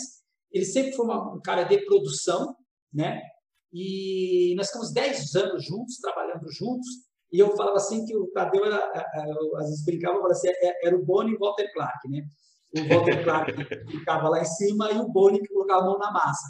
E, e o Tadeu sempre foi assim comigo. Eu, eu, sempre gostei de fazer as coisas e como ele era um produtor, então todas as coisas que eu queria fazer, eu falava, Tadeu, eu estou querendo fazer isso, vamos fazer. E aí fui fazendo e a gente foi aprendendo. Mas, infelizmente, hoje essa aula não existe mais, nenhuma das faculdades estão fazendo isso ao vivo. Não existe mais, Elci? Nem na não, FIAM? Mudaram o currículo. É, você, são poucas as faculdades que, estão usando o recurso de estúdio, de fazer ao vivo. E nós, Paulo, eu estou falando assim, eu lembro, eu lembro de um projeto, a gente viajava no final do ano com um projeto experimental, a sua turma chegou a fazer também com a gente o, o projeto experimental? Não, sua turma não fez? Não, não fez. Porque tinha mudado, a gente, mudou na época o, era TCC, né? O TCC mudou o modelo lá, eu lembro. Então, a, a gente ia para uma cidade do interior, nós fizemos o primeiro em Jaguariúna, né? Que depois ficou famosa com, os, com os, os rodeios, né? Nós fizemos em Tu, fizemos em São Roque, fizemos em Atibaia, fizemos em Imbu, onde a gente passava um final de semana na cidade. É, e aí também eu comecei a integrar os outros professores do curso também, e a gente fazia lá uma espécie de, uma espécie de Globo Repórter sobre a cidade. E aí eu comecei a fazer uns programas de rádio. E, e Paulo, olha, é, você colocar um aluno entrando no ar, aí eu, eu, eu faço essa produção, né? Eu conversava com o prefeito, ia na cidade, arrumava uma rádio, o cara cedia horário, então a cada meia, meia hora, um grupo entrava ao vivo com cinco minutos. Então, imagine um aluno da FIAN entrando ao vivo e entrevistando alguém. Uhum. E eu uhum. acompanhava alguns. Você via a mão do, do, do aluno tremendo com o microfone na entrevista, porque ele estava ao vivo. Então, essa experiência, é, é, eu, eu sempre falei assim, eu sempre falava para os alunos, gente, aqui na faculdade é o lugar de vocês errarem. Aqui vocês podem errar à vontade, entendeu? Lá fora não dá para errar. Então, é, é, é, é, a simples lição que eu passei para os meus alunos, eu falei assim, olha, aqui vocês podem fazer o que vocês quiserem. Vocês podem errar muito. O máximo que pode ser, depende do erro, é ter uma nota baixa. Mas lá fora, não. Lá fora você não vai poder errar. É, é. Então, erra aqui. Então, não fique com medo, não fique com receio de colocar carinha no vídeo. Né? E, é, e, e a minha disciplina, que era telejornalismo, é, é vaidade, né? Porque era aquela aula que o aluno Muita gente odiava, que não quer colocar carinha no, no, vídeo, mas na hora que coloca a primeira vez, não vai, o cara. É. Aí esquece. Aí o cara quer ser é, quer ir para a televisão, quer ir para frente do vídeo, ele quer fazer, quer fazer as coisas. Então, foi assim. Aí eu fiquei, então, fiquei 24 anos, 25 anos na, na FIAN, dando aula de telejornalismo. Um período, o Flávio Prado assumiu a direção da Faculdade Unisa, que é uma universidade aqui de São Paulo, é, e me convidou. Eu também fui para lá e fiquei dois anos dando aula para eles lá. Só que em 2005 eu comecei a produzir cursos de pós-graduação e resolvi sair de sala de aula. Um dos motivos que me fez sair fora de aula, sair fora de sala de aula foi exatamente isso. Como a minha aula era prática, eu colocava os alunos para fazer o jornal ao vivo, fazer matéria, entrar com link, aquelas coisas todas. Uhum. O currículo mudou, começou a vir TCC, aí o aluno começou a escrever, e aí dentro perdeu o sentido da aula de telejornalismo, pelo menos para mim, que queria colocar as pessoas para fazer no ar. É... E aí, eu, eu, em 2015, aí eu, eu parei dar aula, mas hoje continuo na área de educação, né? produzo cursos de, de pós-graduação também. Mas foi uma experiência muito legal, porque é, eu, eu conheci muita gente, muito, e muitos dos alunos da FIAN, muitos alunos da FIAN estão no mercado de trabalho. Uhum. Eu diria que, que 70% desses alunos que eu dei aula, todos foram para o jornalismo e, e, muitos estão bem, muitos estão no vídeo aí, podia, como eu disse, podia falar aí uma série muita de pessoas gente, aí. Tem muita gente, então, né, Delci, da FIA na, na, na, na imprensa, né? Que está na imprensa e na imprensa escrita também, hoje com cargos, né? É, estão trabalhando bem aí como repórter, apresentadores, narradores, tem muita gente cargo de chefia, né? É, então foi um prazer. E é legal quando você encontra os alunos, né? A gente acaba se encontrando, vendo o pessoal. Você foi um dos alunos que saiu de São Paulo, foi se aventurar em, em Belo Horizonte, está aí, mas sempre te acompanhei, né? Você com as suas fotos, tirando as fotos aí como a gente estava conversando, né, tirando as fotos de avião. Uhum. É, você trabalhou muito tempo com isso, né? Então também foi fazer a sua carreira, foi fazer o seu, o seu, o seu negócio de fazer. E, e, hoje eu, minha mulher, minha mulher foi minha aluna da faculdade também, ela era da turma de 2002, foi minha uhum. aluna. A gente começou a namorar na faculdade, dois anos depois casamos, tenho uma filha hoje de 14 anos. E ela trabalha com mídias sociais e, e, e, e faz assessoria de imprensa. E, e engraçado que às vezes ela está falando com alguém, né? Aí ela pergunta para ele assim: Ó, oh, estão perguntando se o Delci é meu marido. Aí eu, quem é? Ah, falou de não, pode dizer que é meu marido. E isso, de certa forma, ajuda também, porque tem um monte de gente que está nas redações. E às vezes também eu ligo para alguns lugares, aí eu estou conversando, professor Delci, eu falo, é, sou eu, tá. É, então é legal saber que é, tem sim. no jornalismo que, que, que deu certo e que está bem.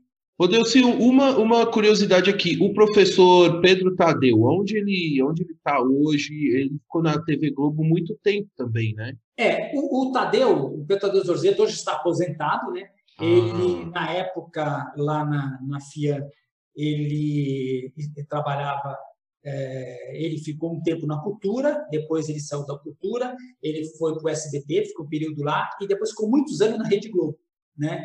E aí saiu da Globo, é, e aí ele trabalhou os últimos anos, faz dois anos que ele não está no mercado, né? acho que já se aposentou já, mas eu falo sempre com o Tadeu, ele estava na Fox, exatamente lá com o nosso aluno Márcio Moron, né? Uhum. É, a Fox. Eu, eu, eu, hoje trabalho, né? Eu tenho um estúdio ali na 13 de maio, na região do Bexiga, né? Em frente ao restaurante Bassi, ali eu tenho um estúdio lá que a gente produz cursos EAD, e a Fox ficava na rua de baixo. Eh, dali da 13 de maio. Ah. E o Tadeu sempre almoçar lá com o Moron, aí ele ficou uns três anos trabalhando lá na Fox, só que a Fox mudou para o Rio de Janeiro. E quando a Fox foi para o Rio de Janeiro, nem todo mundo foi para o Rio de Janeiro. E aí o Tadeu se desligou. Então hoje o Tadeu não está trabalhando com ninguém, mas ele dá aula para mim nos meus cursos de pós-graduação. Ele tem hum. duas disciplinas lá, que ele fala de grandes eventos, né? E, e, e gestão também de esportes. É, também já está com o filho, que acabou lançando um livro agora, falando da vida do, do, do técnico Oswaldo de Oliveira, Oswaldo Oliveira né? É um livro muito interessante. E é o que o Tadeu está fazendo. Então, sempre falo com o Tadeu, a gente está sempre conversando, estamos sempre batendo papo, mas hoje ele não está nem na emissora, não. Mas ele foi um dos melhores produtores que teve aí. Então, ele vem desde lá do. Ele, ele junto com, foi um dos que começou a fazer o, o grande momento do, do esportes, né? Que tinha Nossa, uhum, aquele programa sensacional, né? Então, e ele, ele depois ele foi fazer o cartão verde, ficou muitos anos no cartão verde também, lá com o, o, o Trajano, o, e o Armando o, Trajano apresentava. O Armando Nogueira, né? O Armando Nogueira, né? É, e depois também aí o Flávio Prado assumiu o cartão verde, então o Tadeu ficou muito tempo na cultura, cuidando do esporte. Mas está lá, mas está ah, tá bem. Bom. A gente está sempre se falando, mora na Alta da Cantareira, é, mas ele, ele, lógico que esse programa aqui está é, tá sendo editado, mas eu já vou uhum. dar um spoiler aqui, porque nós vamos ser campeões da Libertadores, nós, porque eu sou Santista, né? Ah, Mas Santos, tem- né? vamos ter que esperar, né? Não tem jeito, né? Não dá para falar agora. É, então, esse programa vai, vai entrar no ar depois que vocês ganharem o título. Eu, eu sou Santista É, então, agora eu- desde pequenininho, hein? Sou Santista. Espero que dê sorte pro, pro, pro Santos aqui. E o Tadeu é, é palmeirense. Mas, mas tá lá. Então, ele sempre tá nas redes sociais aí, Ah. postando alguma coisa aí. Manda um, manda um abraço para ele. Deusi, você tem um site muito bacana que você é, publica fotos sobre da sua trajetória, é, textos contando sobre ex-alunos, como você já relatou aqui, é, e também de fatos importantes e marcantes na sua trajetória, como, por exemplo, o encontro com o, o Boni, é, o quase encontro com o Silvio Santos, e entre outros né, que você destaca. Me conta um pouco como é que nasceu a ideia desse site, Ser Feliz Sempre. O que, que você podia contar e compartilhar aqui com os nossos ouvintes? Olha, Paulo, eu tenho uma frase que eu tenho usado na minha vida nos últimos 15, 20 anos aí, que é eu sempre falei, ser feliz sempre, né? Eu acredito muito nisso, você estar bem, de você... Eu, eu às vezes falo para minha filha, eu falo, filha, minha filha tem 14 anos, eu falo, filha, o mau humor não paga a conta, né? E eu acredito muito nisso. Então, eu prefiro ser feliz. Lógico que todos nós temos problemas, tristezas, temos problemas, por vários motivos, né? E, e eu sempre assinava ser feliz sempre, ser feliz sempre. E, e, e, de novo, eu falo da minha filha, porque é, hoje falei assim, tenho uma filha de 14 anos e em algum momento eu falei assim, cara, eu preciso que minha filha conheça o pai. Eu faço aqui meus cachorro-quente aqui em casa, com a minha mulher, com a minha filha, e, e a gente, agora a pandemia, nós paramos desde março, nós não estamos fazendo, pelo menos uma vez por mês a gente encontra com um casal de amigos aqui, que são os meus amigos, que não são amigos da minha mulher e nem da minha filha, mas que vinham para cá e acabam se conhecendo. Estou falando, igual o Nonato, o Roberto Nonato, né? A Laura e a Luísa não conheciam ele, hoje são amigas dele, então, porque né? É, conheceram aqui em casa, depois a gente se encontra. E, e aí eu, eu falei, minha filha precisa saber quem é. Então, essa, uhum. e, e, contar história, eu sempre gostei de contar história. Eu, eu acho que uma das coisas, eu, eu até falo que eu nunca fui professor, eu me divertia dando aula e eu contava histórias. Então, quando eu ia na redação e via uma história lá que acontecia naquela redação, que eu via alguma coisa, eu trazia para a sala de aula, né? E aí um dia eu falei, pô, eu preciso essa frase ser feliz sempre e tal. Aí eu montei um site ser feliz sempre e comecei a colocar nesse site. É um site que ele eu passo para poucas pessoas, né? Assim, não é um site é, que eu um objetivo comercial, nada disso, né? E aí eu, comecei a colocar lá. E eu comecei a contar algumas histórias exatamente para isso, para que minha filha pudesse ler e falar: Nossa, você fez isso, você passou por isso, você viu isso, você viveu isso. Então, eu, eu não lembro se o, se, o, se o Júlio Bartolo foi seu professor na faculdade. Não chegou a ser, mas eu, eu, é, eu me lembro Júlio, bem desse nome, Delci. É, o Júlio Bartolo, pode, o Júlio Bartolo, ele foi, ele, ele foi um dos diretores da, da Abril, da ESPN e tal. O, o Júlio, ele era um cara assim, sempre teve cargo de direção, trabalhou, e a gente foi muito amigo, a gente ficava sempre juntos lá na faculdade, e eu ficava impressionado que ele era toda a conversa que eu tinha com ele, ele presenciou. Sabe aquele cara que você fala assim: "Ah, eu eu tava, eu fiz". Aí ele fala: "Eu tava lá". Sabe? Nos bate-papos, né? E ele falava assim: "Ah, eu eu participei dessa reunião, eu participei aqui". E eu ficava admirado com isso. Eu falava assim: "Nossa, então, eu gosto disso". Aí eu falei: "Pô, se eu participei de um monte de coisas, que as pessoas saibam que eu participei. Eu não preciso me vangloriar, de falar, de coisas. E aí foi no site que eu comecei a escrever algumas coisas. E, de novo, eu comecei colocando algumas coisas das minhas viagens, porque antigamente nós tínhamos álbum de fotografia. A gente mandava, né? Você sabe disso, hoje você não faz mais isso. Opa! Mas antigamente, você... minha filha não sabe o que é uma, uma máquina fotográfica com negativo. E antigamente a gente tinha álbum, né? Que a gente mostrava para as pessoas. Hoje o que acontece? Hoje todo mundo, a, a, sua, a sua imagem, o seu registro, ele é individual, ele está no seu celular. Ele está aqui. E dificilmente você mostra isso para alguém. Né? Hoje todo mundo que tem celular tira foto de tudo, mas esse, esse, essas imagens estão aqui. E aí o que eu resolvi fazer? Eu falei, não, eu vou tirar, eu vou pegar o material e colocar nesse site. Porque é igual viagens, né? Você vai com o celular, vai tirando foto nas viagens, tudo onde você vai, no mundo inteiro, a cidade toda, Só que ninguém vê, porque fica só no seu celular ali, né? E, e aí eu resolvi fazer um site, estou colocando lá, publicando as viagens que estou fazendo com a minha mulher, com a minha filha, colocando algumas coisas lá. E aí, em algum momento, eu falei, não, eu preciso também contar algumas histórias desses meus amigos, pessoas com quem eu dei aula, com quem eu tive relacionamento, e contar alguns fatos interessantes deles, que a gente viajou juntos, igual falando nessa história, eu fiz a viagem com o Márcio Moron e com o Nano Filho. O Nano foi locutor da Rádio Bandeirantes durante muitos anos também. O, o Márcio, repórter da Record durante muitos anos, amigaço. E eu falei, preciso contar essa viagem que a gente fez, né? Uhum. Fomos para Bordeaux, fomos para Paris, fomos para Londres, fomos para Madrid. E eu comecei a colocar isso. E também as minhas viagens, fui colocando algumas coisas, elas sempre dando informações. Porque, ó, eu estou com 58 anos hoje. É, e eu já eu também eu, eu, eu, cheguei naquela fase que eu não sei se as minhas histórias são reais ou se eu estou mentindo. Aí eu comecei a perceber, eu falei, gente, eu vou começar a esquecer das coisas. E uma forma de você registrar é isso. É você pegar e colocar lá e falar, tá lá. Né? É, e aí eu comecei, daí eu separei em alguma parte lá, eu coloquei história com alunos, história com professor e história da vida. Então, como aluno, eu, eu conto algumas histórias das pessoas que foram meus alunos de sala de aula, que foram amigos meus, que são amigos até hoje, né? E outros não, que a gente se viu, se perdeu por aí. E depois eu coloco história de alguns, de alguns a, a, é, alunos, uhum. né? E não só famosos, né? Então tem vários gente famosa que está no mar, que sabe quem é, mas tem aqueles amigos que, que a gente sabe uma balada, que fez isso, que fez aquilo, que eu quis registrar lá também, de homenagem para eles, né? E, e eu também essas experiências que eu, que eu vivi é, de algumas coisas. Então, tem muitas histórias. Algumas você pode publicar, você pode contar, e outras você pode não contar.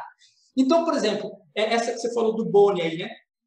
Cara, desde moleque, como eu disse, eu, eu gosto de televisão desde os 10 anos de idade. Então, o Boni, o Boni é o cara. O Boni continua sendo o cara, né? Uhum. O Boni é o cara. É, como eu disse, minha filha nem sabe o que é Boni. Minha filha sabe quem são os que estão aí na, nos streams da vida, nos Netflix da vida. E eu sempre, né, fui, lia tudo sobre o Boni, gostava das entrevistas dele, ele fala pouco, tal, blá, blá. E aí eu resolvi contar uma história, né, né depois o pessoal vai entrar no site, mas acho que vale a pena, né? Falou, isso, isso. Eu, eu lembro que, como, como professor, nós tínhamos um programa lá que eu inventei que chamava Opinião FIA, que era um programa baseado no Opinião Nacional que, eu, que a cultura fazia, com o Heraldo Barbeiro que apresentava. Que, por ironia do destino, o Heraldo Barbeiro apresentava e hoje virou amigo, trabalhei muito com o Heraldo. Aí um dia eu assisti esse programa, falei, vou levar para a faculdade, vai chamar Opinião FIA, onde o aluno tinha que convidar uma personalidade, alguém que tivesse em evidência, para dar uma aula lá na faculdade, fazer um programa de 15 minutos, que era o tempo que a gente tinha, e depois bater um papo. E, e, e, e um, os programas eram ótimos, porque os alunos conseguiam levar gente lá tudo, tudo quanto é nível lá, né? E um dia na sala de aula lá, um grupo lá, né? Eu sempre tentava fazer pauta com os alunos, e os grupos, o grupo não estava conseguindo achar o nome, achando dificuldade. E eu sempre fui assim, eu sempre falei, cara, você entrevista quem você quiser na vida. É, essa é a minha opinião. Eu, eu, eu, eu sempre falei isso e continuo falando isso. Então, eu falava isso lá em 90 e hoje nós estamos em 2020 e continuo falando. Você entrevista quem você quiser na vida. Um, se você tem facilidade, o outro dificuldade, e o outro é quase missão impossível. Mas se você tiver tempo, você vai conseguir. E aí eu converso, eu falei isso para o aluno, aí um penteiro lá, que eu não lembro o nome dele, estou tentando lembrar, mas não lembro mais. Ele falou: Ah, já que você entrevista todo mundo, professor, porque eu desafiei, né? Eu falei, cara, eu, eu consigo entrevistar quem eu quiser. Aí o cara levantou a mão e falou: ah, então já que você gosta do Boni, entrevista o Boni. Aí eu falei, puta que eu pariu, né? Porra, como assim entrevistar o Boni, né? Boni vai no Rio de Janeiro. Aí eu falei assim, cara, tá bom. Eu topo esse desafio. Vou entrevistar o Boni. E aí o que aconteceu? Eu, eu saí da faculdade e falei, meu, tô ferrado, cara. Como é que eu vou entrevistar o Boni? O Boni vai no Rio de Janeiro. É um cara que não dá entrevista, que o Boni raramente dá entrevista. Então, então. Aí eu falei assim, mas tô lá. Aí eu comecei, aí uma das coisas que eu aprendi na vida, e depois passo isso para as pessoas, não, começa a contar a história para as pessoas que sempre tem alguém que conhece alguém. Uhum. Então, professor, você chega nas pessoas, através das pessoas. Era, sempre usei isso. E aí eu conto para um, conto para outro, aí um dia uma menina, uma senhora, né, que é a Cida, fala assim, Delci, é, eu vou te ajudar. Ela falou, vou me ajudar? Eu vou te ajudar. Eu, eu, eu vou falar com a mãe do Boni. Eu falei, como assim com a mãe do Boni? É, eu conheço a mãe do Boni, vou falar com a mãe do Boni e depois te ligo.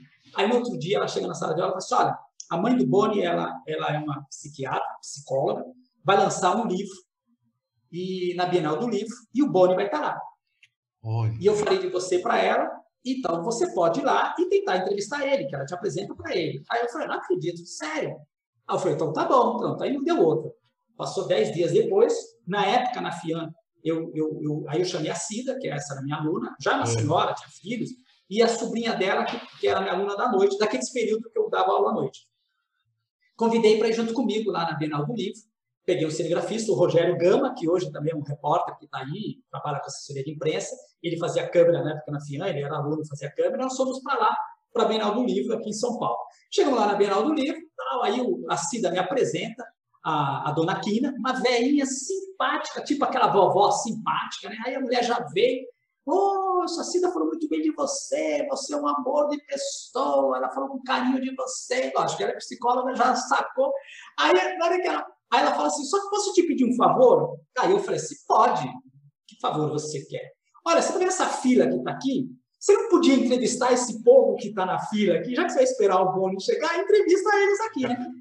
Aí, eu, "Pô, como dizer não com a mãe do Boni, né, bicho? Aí eu falei É. assim, tá bom, pode deixar. Aí ela pegou o livro dela e me deu um autógrafo no livro e me entregou um livro chamado Eros. Eu li o livro e falei, que, que, que é isso? Não tenho a mínima ideia do que era aquele livro, né?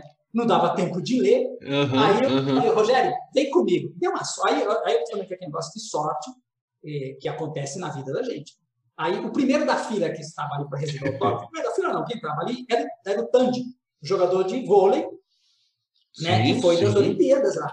Ele estava na fila. Aí eu cheguei para ele e falei assim, olha, tal, estou aqui, queria uma sonora sua falando sobre isso. Aí o cara falou assim, pô, meu, a dona Aqui não conheço ela desde que eu tive meus 10 anos de idade, ela que cuida de mim, ela que me traz. O cara me contou tudo sobre o livro. Freud, e eu não sabia nada do que, do que ele estava falando ali, né? Só que ele me contou tudo do livro. Bom, eu acabei entrevistando mais 10 pessoas que estavam na fila. Aí, lógico, eu fiquei esperto, fiquei inteligente, né? Porque eu vi a conversa dele, passei para os outros. E a Tatiana do meu lado, que era aluna do terceiro ano, eu falei, tá vendo, Tatiana? É assim que a gente faz. A gente não tem muita informação, pega de alguém.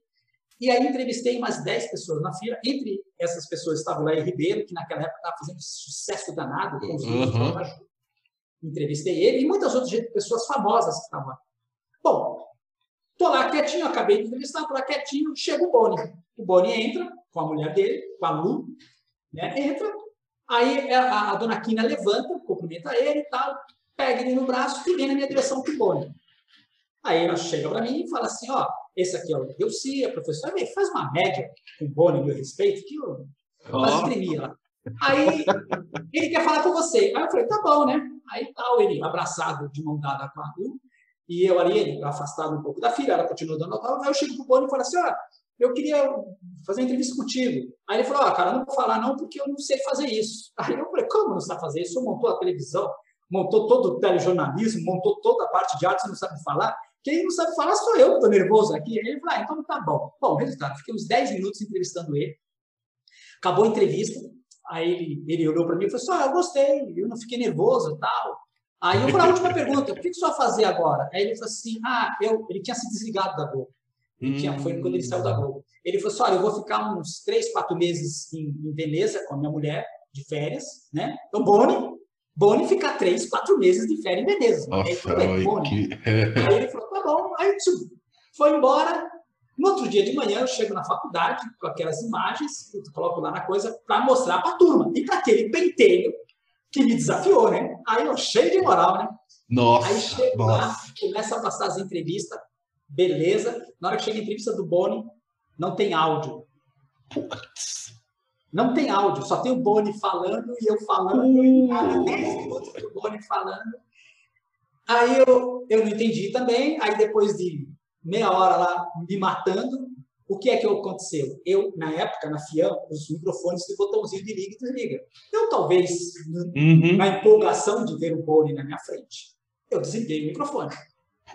Mas aí todo mundo entendeu a cagada que eu fiz, meus alunos entenderam, inclusive aquele penteiro que estava lá, né, que era o aluno, entendeu. Mas as imagens, As imagens estavam lá. as imagens provam que Virou assunto, virou um assunto para mais dois anos de aula, né? Porque aí depois todas as turmas que eu dava aula, aí eu falava, gente, olha, cuidado, vocês, tudo bem que você tem um repórter, você tem um cinegrafista, tem um cara de áudio, mas dá uma testada antes lá. E, e aí, por coincidência, eu encontrei com o Boni, mas em dois outros momentos. Eu frequentava o, o Max Media, né? Porque eu também uhum. tinha feito eu ia muito no Max Media aqui no, no WTC aqui em São eu Paulo. Eu também fui muito lá, Delci. É, eu ia muito lá.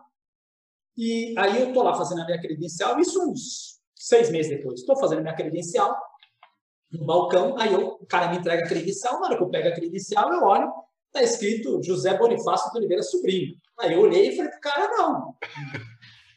Ainda não sou eu, né? aí alguém bate nas minhas costas e olha para mim assim e fala assim, sou eu. Aí era o Boni que estava atrás de mim, aí ele, oh, você de novo aqui, né? Aí eu falei, pois é, aí trocamos, trocamos as credenciais, tal, peguei a minha, aí eu saí andando com ele, aí perguntei, o que você está fazendo aqui? Ah, vou participar de uma palestra, tal. Aí eu convidei ele para dar uma palestra na Fiane. Aí, novamente, uhum. aí ele pega, tira do bolso um cartão dele, escreve o celular dele, na época, ele colocou o celular atrás e falou assim, olha, faz o seguinte, eu ainda continuo de quarentena na Globo, estou viajando muito pelo mundo, e estou vindo, só estou dando palestra pelo mundo. Né? Tanto é que eu vim aqui para São Paulo para dar essa palestra. Mas me liga, que eu tive a oportunidade, eu vou lá falar. Bom, eu saí, ele, aí ele foi andando com a palestra, eu fiquei lá uns, uns 20 minutos parado, que no bobo ali, sem entender nada, né, aquela situação, né? É, e fiquei com o cartão do Boni, nunca liguei para o Boni, nunca falei com o Boni. Ficou lá comigo. Eu, inclusive, eu procurei minhas bagunças aqui no cartão para ver se achava, não achei até agora. É, e aí, em outro momento, também uns três meses depois, eu também estou saindo da sala de aula à noite, da FIAN, e escuto na rádio CBN que o Boni ia dar um autógrafo, estava lançando o livro dele, 50 por 50, no Jockey Club. Como a FIAN é do lado do Jockey Club, né, fica ali na Cidade Jardim, eu saí de lá 10 e meia, fui para lá, parei meu carro, aí era umas 11 e pouquinho, né, 10, 15 para as 11, 11 horas, eu entro no Jockey, uma moça me entrega um livro, e aí eu perguntei, onde está tendo aula de autógrafo? A moça falou assim, ah, já acabou, mas vai ali, ó, tem gente sentada ali. Aí eu fui lá, no escuro, né, tava um salão escuro, tava sentado o Boni e o, e o Benedito Rui Barbosa. Estavam os dois sentadinhos ali. Aí eu peguei, cheguei no Boni, entreguei meu livro para ele, ele olhou para mim assim de novo, você de novo? Aí eu falei, pois é, aí eu dei meu cartão para ele. E o meu cartão eu adotei de uns anos para cá, né? Meu cartão também não sei porque que eu adotei. Eu coloquei o é, consultor de comunicação. Aí o Boni leu, não estava entendendo, porque estava escuro, né? Ele falou, o que, que é isso, consultor de comunicação? Aí eu falei assim, ah, eu achei bonito, coloquei o nome aqui, né? Aí ele, ah, tá, tudo bem. Aí ele falou, você conhece o Benedito? Aí, lógico, né? Só estava nós três ali, né? Aí eu falei assim, sim, lógico que conheço o Benedito. Aí eu olhei para o Benedito e falei assim, eu estudei com seu filho, a gente fez faculdade junto. Aí o Benedito falou assim, não, você não fez faculdade com meu filho? Eu falei, fiz. Não, meu filho, o Marcelo, eu falei, é, não, o Marcelo não estudou. Ele não fez faculdade. Aí o Boni falou, ah, senta, puxa a cadeira, senta com a gente aqui. Aí eu sentei e fiquei conversando com, com o Benedito e o, e o, e o Boni ficou dando autógrafo no livro. Aí o Benedito falou assim, não, meu filho. Aí eu falei, não, eu fiz faculdade com ele e tal, a gente se conheceu, ah, vai lá, legal, vai lá. E, de fato, o Marcelo, o, o Rio Barbosa, não fez faculdade. E aí, uns anos depois, eu encontrei, né, só um atalho assim, nessa conversa aí. Uhum. Eu fui fazer um, um eu estava fazendo assessoria de imprensa, né, minha mulher estava fazendo assessoria de imprensa para o filme do pro filme do Frank Aguiar, O Sonho de um Sonhador. A gente que fez toda a, a assessoria de imprensa desse filme. E a produtora, né, e o roteiro era do Rua Barbosa. E eu fui numa reunião com o Marcelo lá em Alphaville. Foi eu e a Laura. Aí nós estamos lá, só estavam nós dois no escritório dele, aí fazia anos que eu vi o Marcelo, a gente ficou conversando.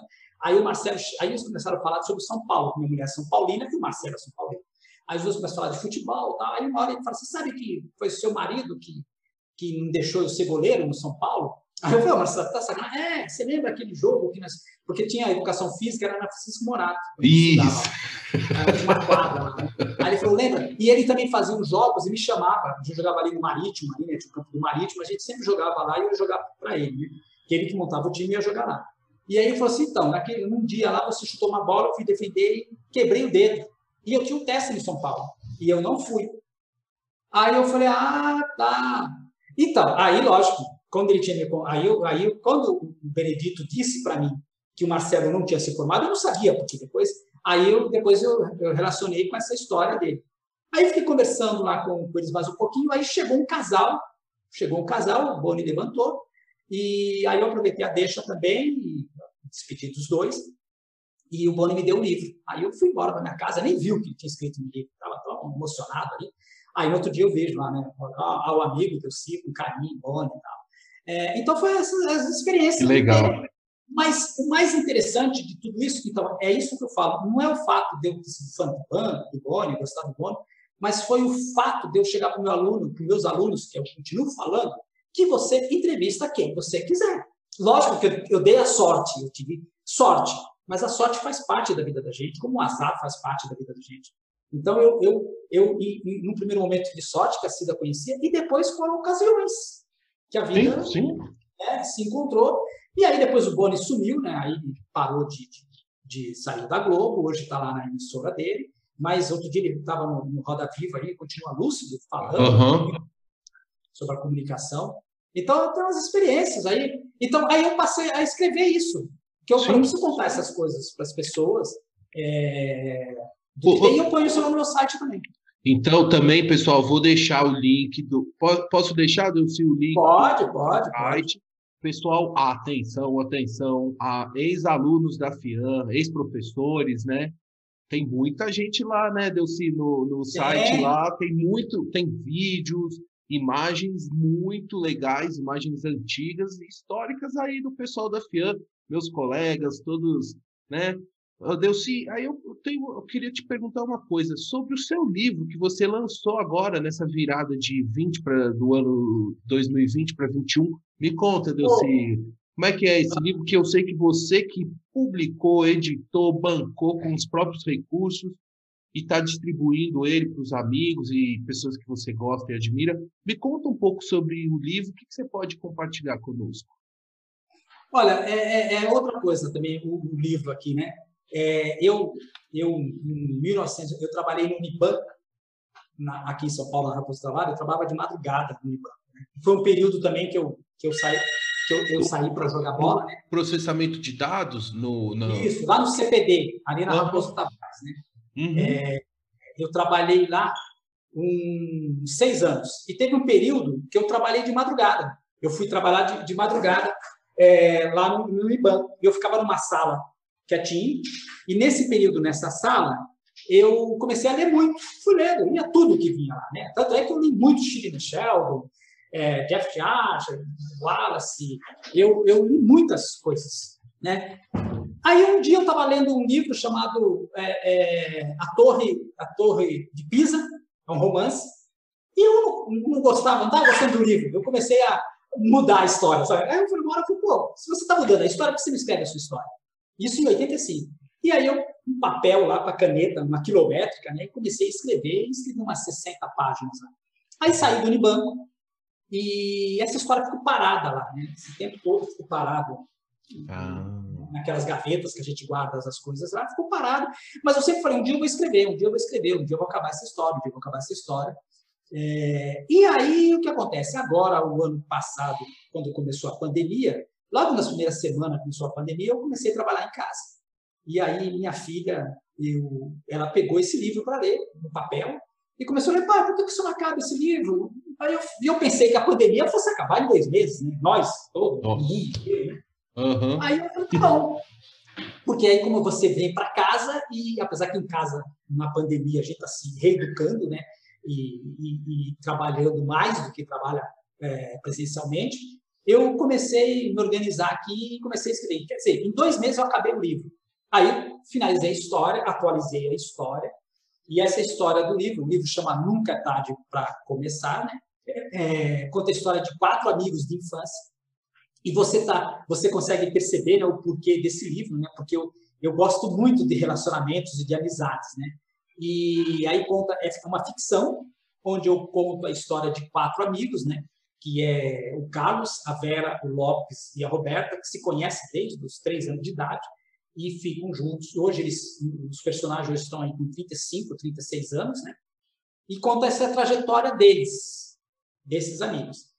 E aí, é, isso era a história original que eu tinha na minha cabeça, só que aí, quando eu vim atualizando, eu resolvi fazer uma homenagem aos meus amigos que a vida me deu. Então, tem muitos episódios, muitas coisas no livro que é, eu estou escrevendo para alguém que só vai perceber esse alguém. Né? Então, eu conto algumas histórias, é, igual, por exemplo, o personagem lá vai para Barcelona e ele vai tirar uma foto lá no Montjuic. para mandar para um amigo no Brasil. Então, quer dizer, esse amigo no Brasil, quando o Tadeu lê, ele vai saber que é ele. Né? É, tem uma viagem para Fortaleza, que eu descrevo essa viagem, é uma viagem que eu fiz com um amigo de infância.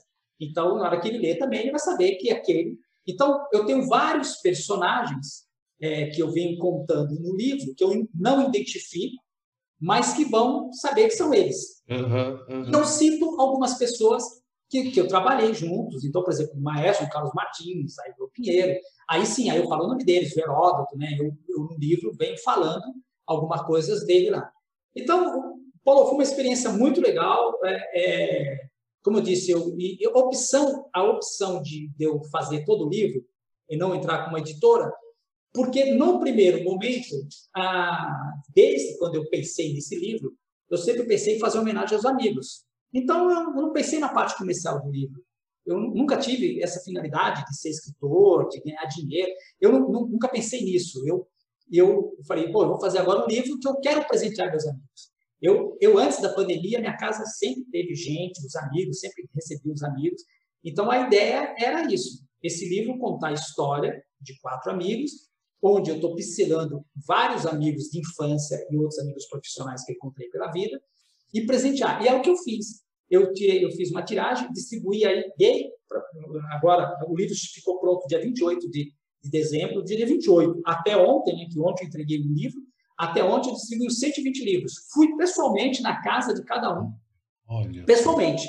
Saí daqui, com a pandemia, ligava para a pessoa falar, no portão, desses 120 pessoas que eu entreguei até agora, eu, eu só entrei na casa de duas pessoas que me pediram para entrar e eu estava sozinho, minha mulher e minha filha não estavam. E eu, o resto, tudo foi na casa de cada um, no portão, entreguei para um, entreguei para outro. E, e, o pessoal está lendo, né? Eles estão lendo o livro aqui. É, e, e, então eu que banquei tudo, mas eu banquei por causa disso. No primeiro momento, eu, a ideia era dar de presente no Natal, só que aí, hum. cada pandemia atrasou um pouco, não consegui entregar como presente de Natal para o pessoal. E, mas agora o livro está aí, as pessoas estão lendo. Ontem, ontem teve, teve um amigo é, que falou, cara, lê seu livro e tal, aí está incentivando. Mas aí ele está nos players, ele está na Amazon, que hoje o, o livro papel, é, ninguém quer mais fazer impresso, mas o livro você pode comprar ele também, é, já está na, na Siciliano, na, na Saraiva, nos players aí, e também na Amazon para poder, poder quem quiser comprar esse livro.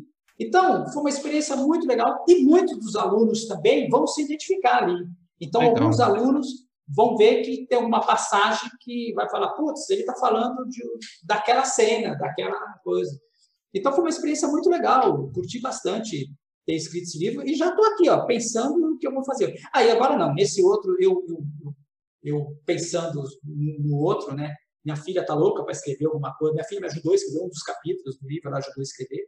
Ah, e aí, sim, aí livro comercial, aí procurar uma editora, fazer isso tal, mas sem expectativa. Mas o resultado eu estou gostando, pelo menos quem está lendo o livro está gostando, está se identificando com o livro, né? Então, é, e é o que eu estou falando assim, é como eu fiz o livro para amigos, então os amigos vão se identificar com isso. Então, Bacana. todo mundo o livro vai se identificar. Lógico, as outras pessoas que não me conhecem vão é uma história normal, uma história comum, mas vão, eu acredito que vão acabar gostando do, do livro, da, dessa, dessa Então, o livro Nunca é Tarde para Começar, disponível nas melhores casas do ramo, né? no Amazon.com, Siciliano, Saraiva, enfim, eu vou deixar aqui o link do, do da Amazon, tá bom, Delci? Pro... Opa! Ó, já temos vários links aqui na descrição do, desse podcast. É, Delci, eu queria saber o seguinte: você é uma pessoa é, de televisão, de produção de TV, de imagem, e há 20 anos, há mais de 20 anos, né, você dirige o programa Código de Honra do Instituto dos Advogados de São Paulo. Eu tenho duas curiosidades. Que você me explicar sobre esse programa e eu queria saber como é que é produzir e dirigir um programa de televisão por tantos anos. Oh. Só eu tenho programa com mais de 20 anos no ar. É, também, de novo, lá com o professor Ronei, o diretor da faculdade lá, é, junto com o professor o, Edson Miranda, um dia me chamaram e falaram: olha, o, o professor Edevaldo Alves da Silva, que era o presidente, o dono da FNU, é, quer fazer um programa sobre direito, né, que a faculdade de direito dele, a faculdade de direito da FMU, sempre foi uma faculdade muito conceituada né, uhum. mercado, né, na área de direito, e ele queria fazer um programa. Aí me chamaram para apresentar, para eu, eu dirigir esse programa. E eu comecei a fazer lá na FIAN em 1990. Começamos a fazer lá é, em 99, começamos a fazer esse programa no estúdio lá, com a apresentação do Marco Antônio Sabino, que na época era repórter da Globo, e, e começamos ali. Vamos fazer, vamos fazer, é, sempre parceria com a FMU.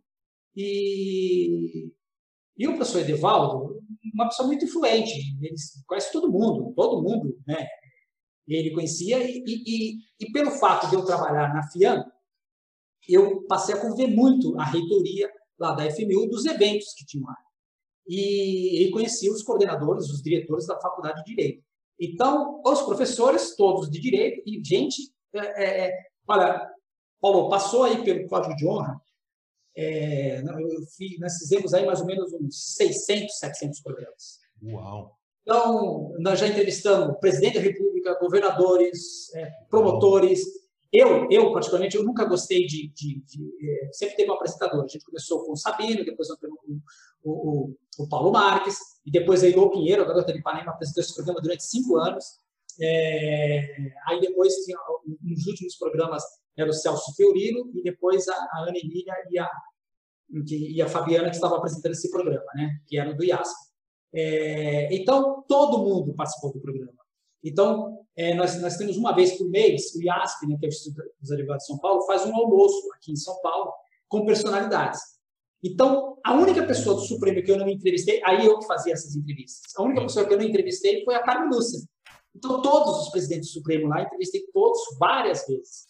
E, todos, todos que participaram lá, que participaram do almoço ou dos eventos que tinham.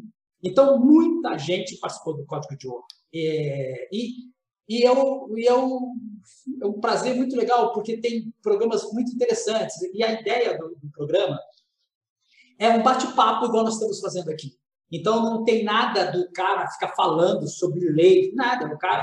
Então, por exemplo, vou dar um exemplo aqui de, de um, inclusive, um dos últimos programas que a gente fez foi ele, o doutor Antônio Cláudio Maris, que é um, um dos maiores criminalistas que tem no, no, no Brasil, né? É, e aí, no, no, o primeiro programa que eu fiz com ele, lá em 90, eu fiz esse programa, ele foi falar sobre direito, e sobre direito criminal. E eu cheguei para acabou o programa, eu falei assim, doutor Marisa, por que, que é que um cara que é um réu confesso, olha bem, eu não entendia nada disso. Uhum. Por que, que um cara que é réu confesso, ele precisa ter um julgamento, ele precisa ter um promotor, precisa ter um advogado? Aí o cara falou, porque nem sempre quando o cara ele confessa, ele cometeu o crime. Aí eu não entendi. Não, não é. Uma mãe pode chegar lá e falar, eu matei para proteger o filho, ou ao contrário. Então ele falou assim: todo mundo precisa de defesa.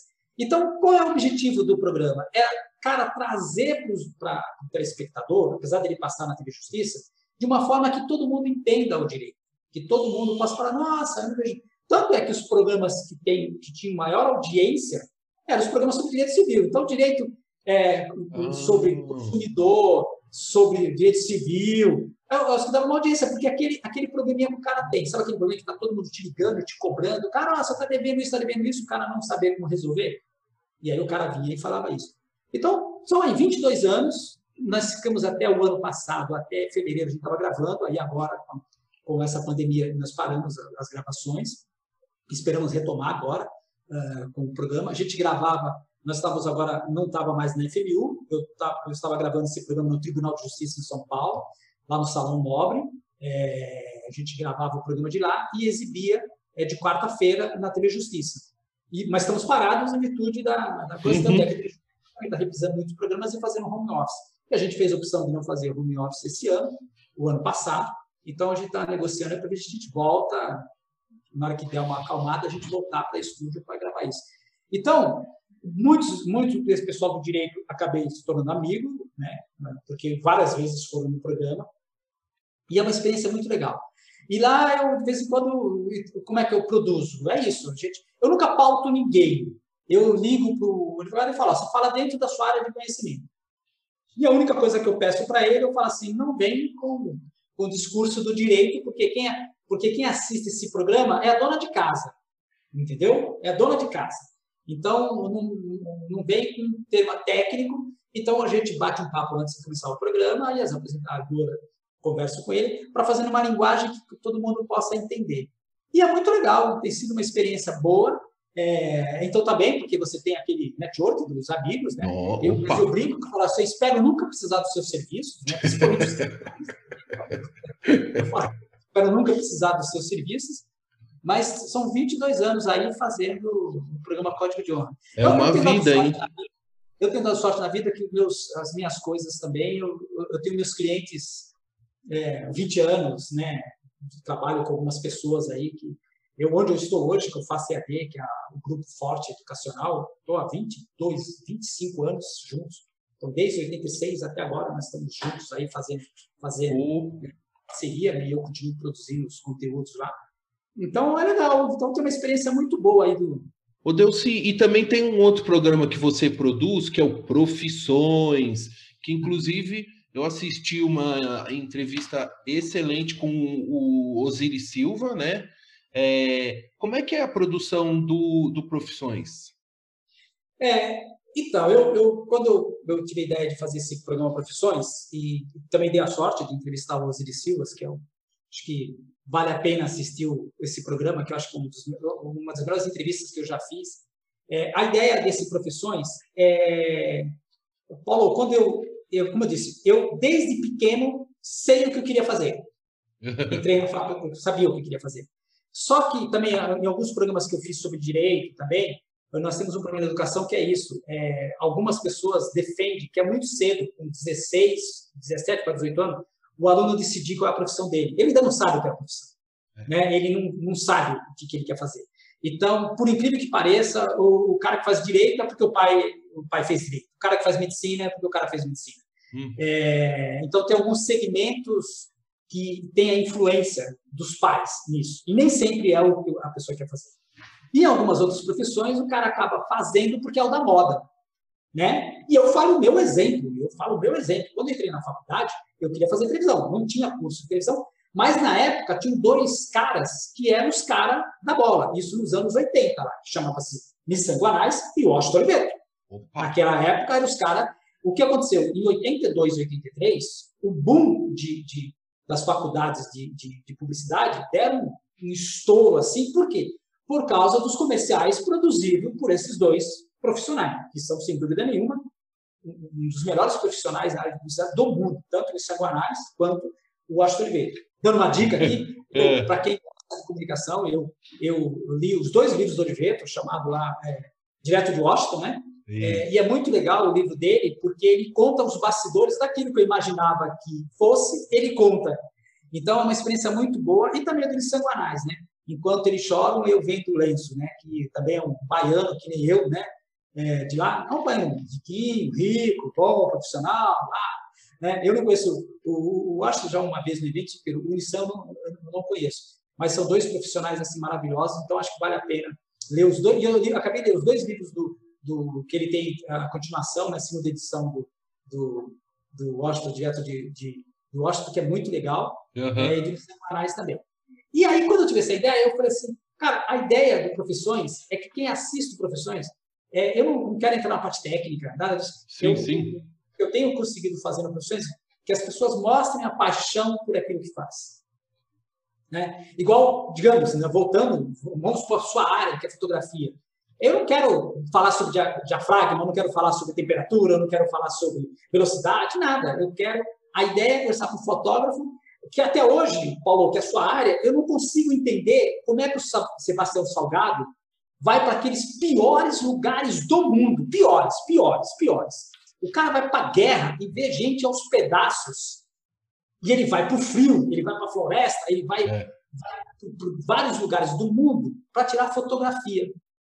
Então, não estou preocupado. Então, adoraria entrevistar o fazer um programa com o Salgado. Por quê? Porque essa, essa paixão, ele fala assim, eu estou lá registrando, eu estou lá, eu sou apaixonado.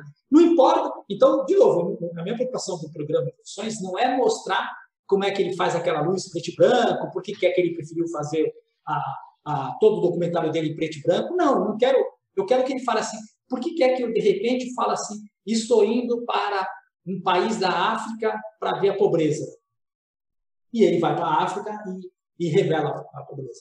E, e aí, quando eu conversei com, com o Osiris Silva, é um velhinho que hoje deve estar com quase 90 anos. É 90, época, fez 90 agora. Ele devia ter 84 anos, lúcido, lúcido, lúcido, e apaixonante a entrevista dele.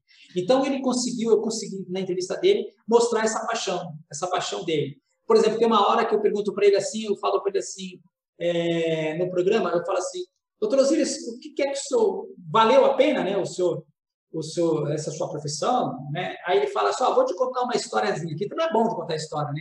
Aí ele fala assim, eu um dia fui participar de um evento em Boston, é, e aí quando eu acabei o evento, eu tinha um amigo que morava numa cidadezinha próxima aqui, né? E eu resolvi ir visitar esse meu amigo, né? Aí ele pegou e falou assim, aí eu fui lá na companhia e, e comprei bilhete para ir. Aí na hora que eu estou embarcando, eu tenho para ir subir no avião, aí eu vi o avião, olhei para a cara do avião assim e saí e fui para a asa, embaixo da asa, né? Aí eu tô lá olhando embaixo, aí um segurança, né? Esse negócio de terrorismo, caramba, é um cara armado, vem para mim. E o cara falou, oh, o que você está fazendo aqui? Isso está proibido, não pode fazer, não. O que, que o senhor está louco? Né? Aí ele olhou para o cara e falou, não, não, só estou olhando aqui o avião. Por que, que o senhor está olhando o avião? Ah, porque foi eu que fiz. Aí o cara, como assim o senhor que fez? Né? Falou, é, são bandeirantes, que eu que fiz. Aí o cara, não acredito. Aí, bom, resultado, aí ele me contando. Fui lá, aí o cara me levou até o comandante e tal. E ele falou assim, o comandante ficou lá impressionado por me conhecer. E ele falou, então, eu me emociono com essas coisas. Ele falou, então até hoje eu me emociono com essas coisas é, de vida. E depois, quando acabou a entrevista, ele, ele, ele brincou para mim e falou assim, aí a secretária dele entrou, né, e falou assim, ah, suas Iris, a reunião foi cancelada, né? Aí tá, voltou lá e a gente continuou conversando, acabou, e aí ele falou, olha, eu atrapalhei, esse programa tem mais uma hora. Aí ele falou, não, é, não tem problema com você, não, é que eu estava indo para Brasília para uma reunião com o pessoal do Ministério da Educação, mas o ministro que está lá, eu não ia falar com ele não, porque ele não manda nada, não, eu ia falar com o segundo escalão. Aí, o que você ia falar? Ó, olha aqui, ó. Então, o cara com 84 anos estava com um projeto de educação, como se tivesse 20 anos de idade. Aí ele falou, não, eu fui lá, aí ele mostrou o projeto para mim, a gente vai fazer um projeto que a gente quer colocar as pessoas na faculdade, que não tem dinheiro, que possam estudar, com auxílio do governo. Já conversei com o Roberto Mar, com o pessoal da Globo, e a gente queria, e eu vou agora no Ministério para fazer isso. Aí você sai do, do escritório do cara, que tem 84 anos de idade, produzindo. E aí você vê alguns alunos que estão aí com 20 anos e falam, ah, não sei o que vou fazer da minha vida ainda, né? Então, a ideia das profissões é esse que quem assista o programa sinta a paixão que aquele profissional tem. Uhum. Aí também, porque eu acho que tem que bater isso daí, né? O cara fala assim, porque falando muito isso, o cara, eu tenho que fazer vestibular, nós estamos agora fazendo o Enem aqui, o cara está fazendo Enem, ele não sabe o que ele vai fazer da vida dele. Ele vai prestar vestibular em qualquer coisa. E aí vai ser o quê? Vai ser qualquer coisa também, né? Então, eu acho que a gente precisaria ter um preparo melhor, explicando o que é a profissão de cada um, e nós não temos isso. E eu falo porque eu saí de uma escola pública muito boa, mas foi faculdade, mas ninguém nunca chegou para mim e falou assim: olha, meu, você no jornalismo vai fazer isso, isso, isso, você na publicidade vai fazer isso, isso, isso, você no direito. Não. Ninguém é, é. passou essa informação para mim, né? Então a gente acaba, o aluno hoje, é, ele, ele, ele vai fazer uma opção sem ter o conhecimento do que a, essa profissão vai vai levar para ele. Lógico que tem as profissões do momento que o cara fala, ah, eu vou lá porque eu quero ganhar dinheiro, eu vou lá porque eu quero ficar famoso, eu vou lá porque fulano então está ganhando dinheiro e às vezes não, não é por causa disso. Então a ideia das profissões, é, do, do programa Profissão é isso, mostrar a paixão e eu estou conseguindo. E também, mas em virtude da pandemia, a gente está parado, né? a gente não está produzindo, mas a ideia é fazer uma série com o máximo possível de, de profissionais aí da área. Que bacana, muito legal. Delci, vou começar a caminhar aqui para o nosso final, mas eu queria te perguntar o seguinte: eu sei que você tem com bom, você relatou aqui o contato que você tem com várias pessoas conhecidas aí da mídia, né? De muita gente. Você tem uma relação muito próxima com o grande maestro João Carlos Martins, com a garota de Ipanema, né? A Elô Pinheiro, também com o jornalista maravilhoso Heródoto Barbeiro, que eu sou muito fã.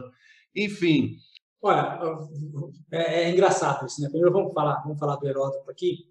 Eu teve um período, eu falei para você do Mário Andrada, né, que era ele numa época, inclusive eu achei o uhum. vídeo dele ontem, estava vendo um vídeo dele, fiz um vídeo para Edman, e um, um, um ex-aluno meu Eduardo Aquaroni, que na época trabalhou na Globo, muito tempo, hoje está em Portugal, falou, Delci, tem um cara que está precisando fazer um media training, vê se você consegue ajudar ele. Aí eu liguei para o Mário, nunca tinha feito media training, fui fazer é, é, o pessoal da, da, da Mastercard, fazer o media training com eles. E aí, passou um período depois, a, a empresa que contratava o Mário começou a me contratar também para eu fazer, ajudar a fazer os media training. Aí eu conheci o Heraldo Barbeiro. É, pô, o Heraldo Barbeiro é aquele cara que você não sabe quem é. Hoje sabe porque hoje ele está na televisão, né? Mas antigamente ele é igual o Roberto Nonato. Eu fico brincando com o Nonato que ninguém, todo mundo ouve a voz do Roberto Nonato, mas não sabe quem é porque ele está sempre no, rádio. E o, e o Heraldo Barbeiro ficou muitos anos também, todo mundo, todo mundo fez cursinho que tem mais de 60 anos, ouviu o Heraldo Barbeiro um dia na vida. Mas nunca tinha visto o Heraldo Barbeiro. E eu também, quando eu encontrei o Heraldo Barbeiro a primeira vez, fiquei impressionado com ele. Então, aí a gente fez uma parceria muito legal, a gente, pelo menos a cada 15 dias, estavam juntos, ele dando mídia treino, e eu gravava, eu gravava os mídia treino, depois a gente comentava lá, né? E, e a gente fez muita coisa para diretores do Itaú, da AstraZeneca, da MacSharp, da Killing só para parte, a gente fazia, a gente fazia media training para executivos, presidente e quatro ou cinco executivos, né? E aprendi muito com Heródoto, então a gente acabou ficando amigos. É, antes que você me pergunte, é verdade, ele tinha uma Kombi, ele sempre teve uma Kombi, né? Porque ele contava essas histórias e ele fala que a história dele comprar a Kombi, o Heródoto continua, o Heródoto é daquelas pessoas que viajam o mundo e gosta de ir para lugares que eu não vou. Eu gosto de ir para Paris, eu gosto de ir para Londres, ele gosta de ir para o Afeganistão, ele gosta de ir para a é China, ele gosta de ir para os lugares inusitados, né? E ele é e historiador, ele... né? O Heródoto, é, né? É, esse, né? Ele, ele sabe onde ele está ali, né? Vários, tem mais de 50 livros publicados. E, e, aí ele falou assim que ele gostava de história. E como ele trabalhava ali na, na para quem é de São Paulo, na Rua das Palmeiras, tinha muitas lojas de antiguidade. E ele, a mulher dele, gostava de coisas antigas. E ele passava nas lojas e queria levar as coisas embora.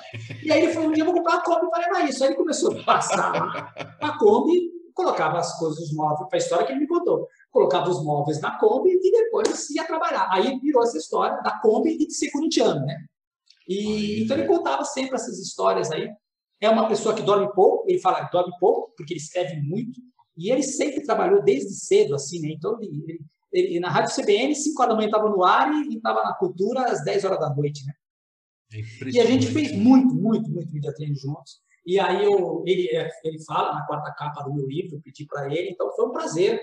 E o Heródoto está sempre assim, a gente precisa, quando eu preciso falar com ele, eu ligo para ele, ele me atende.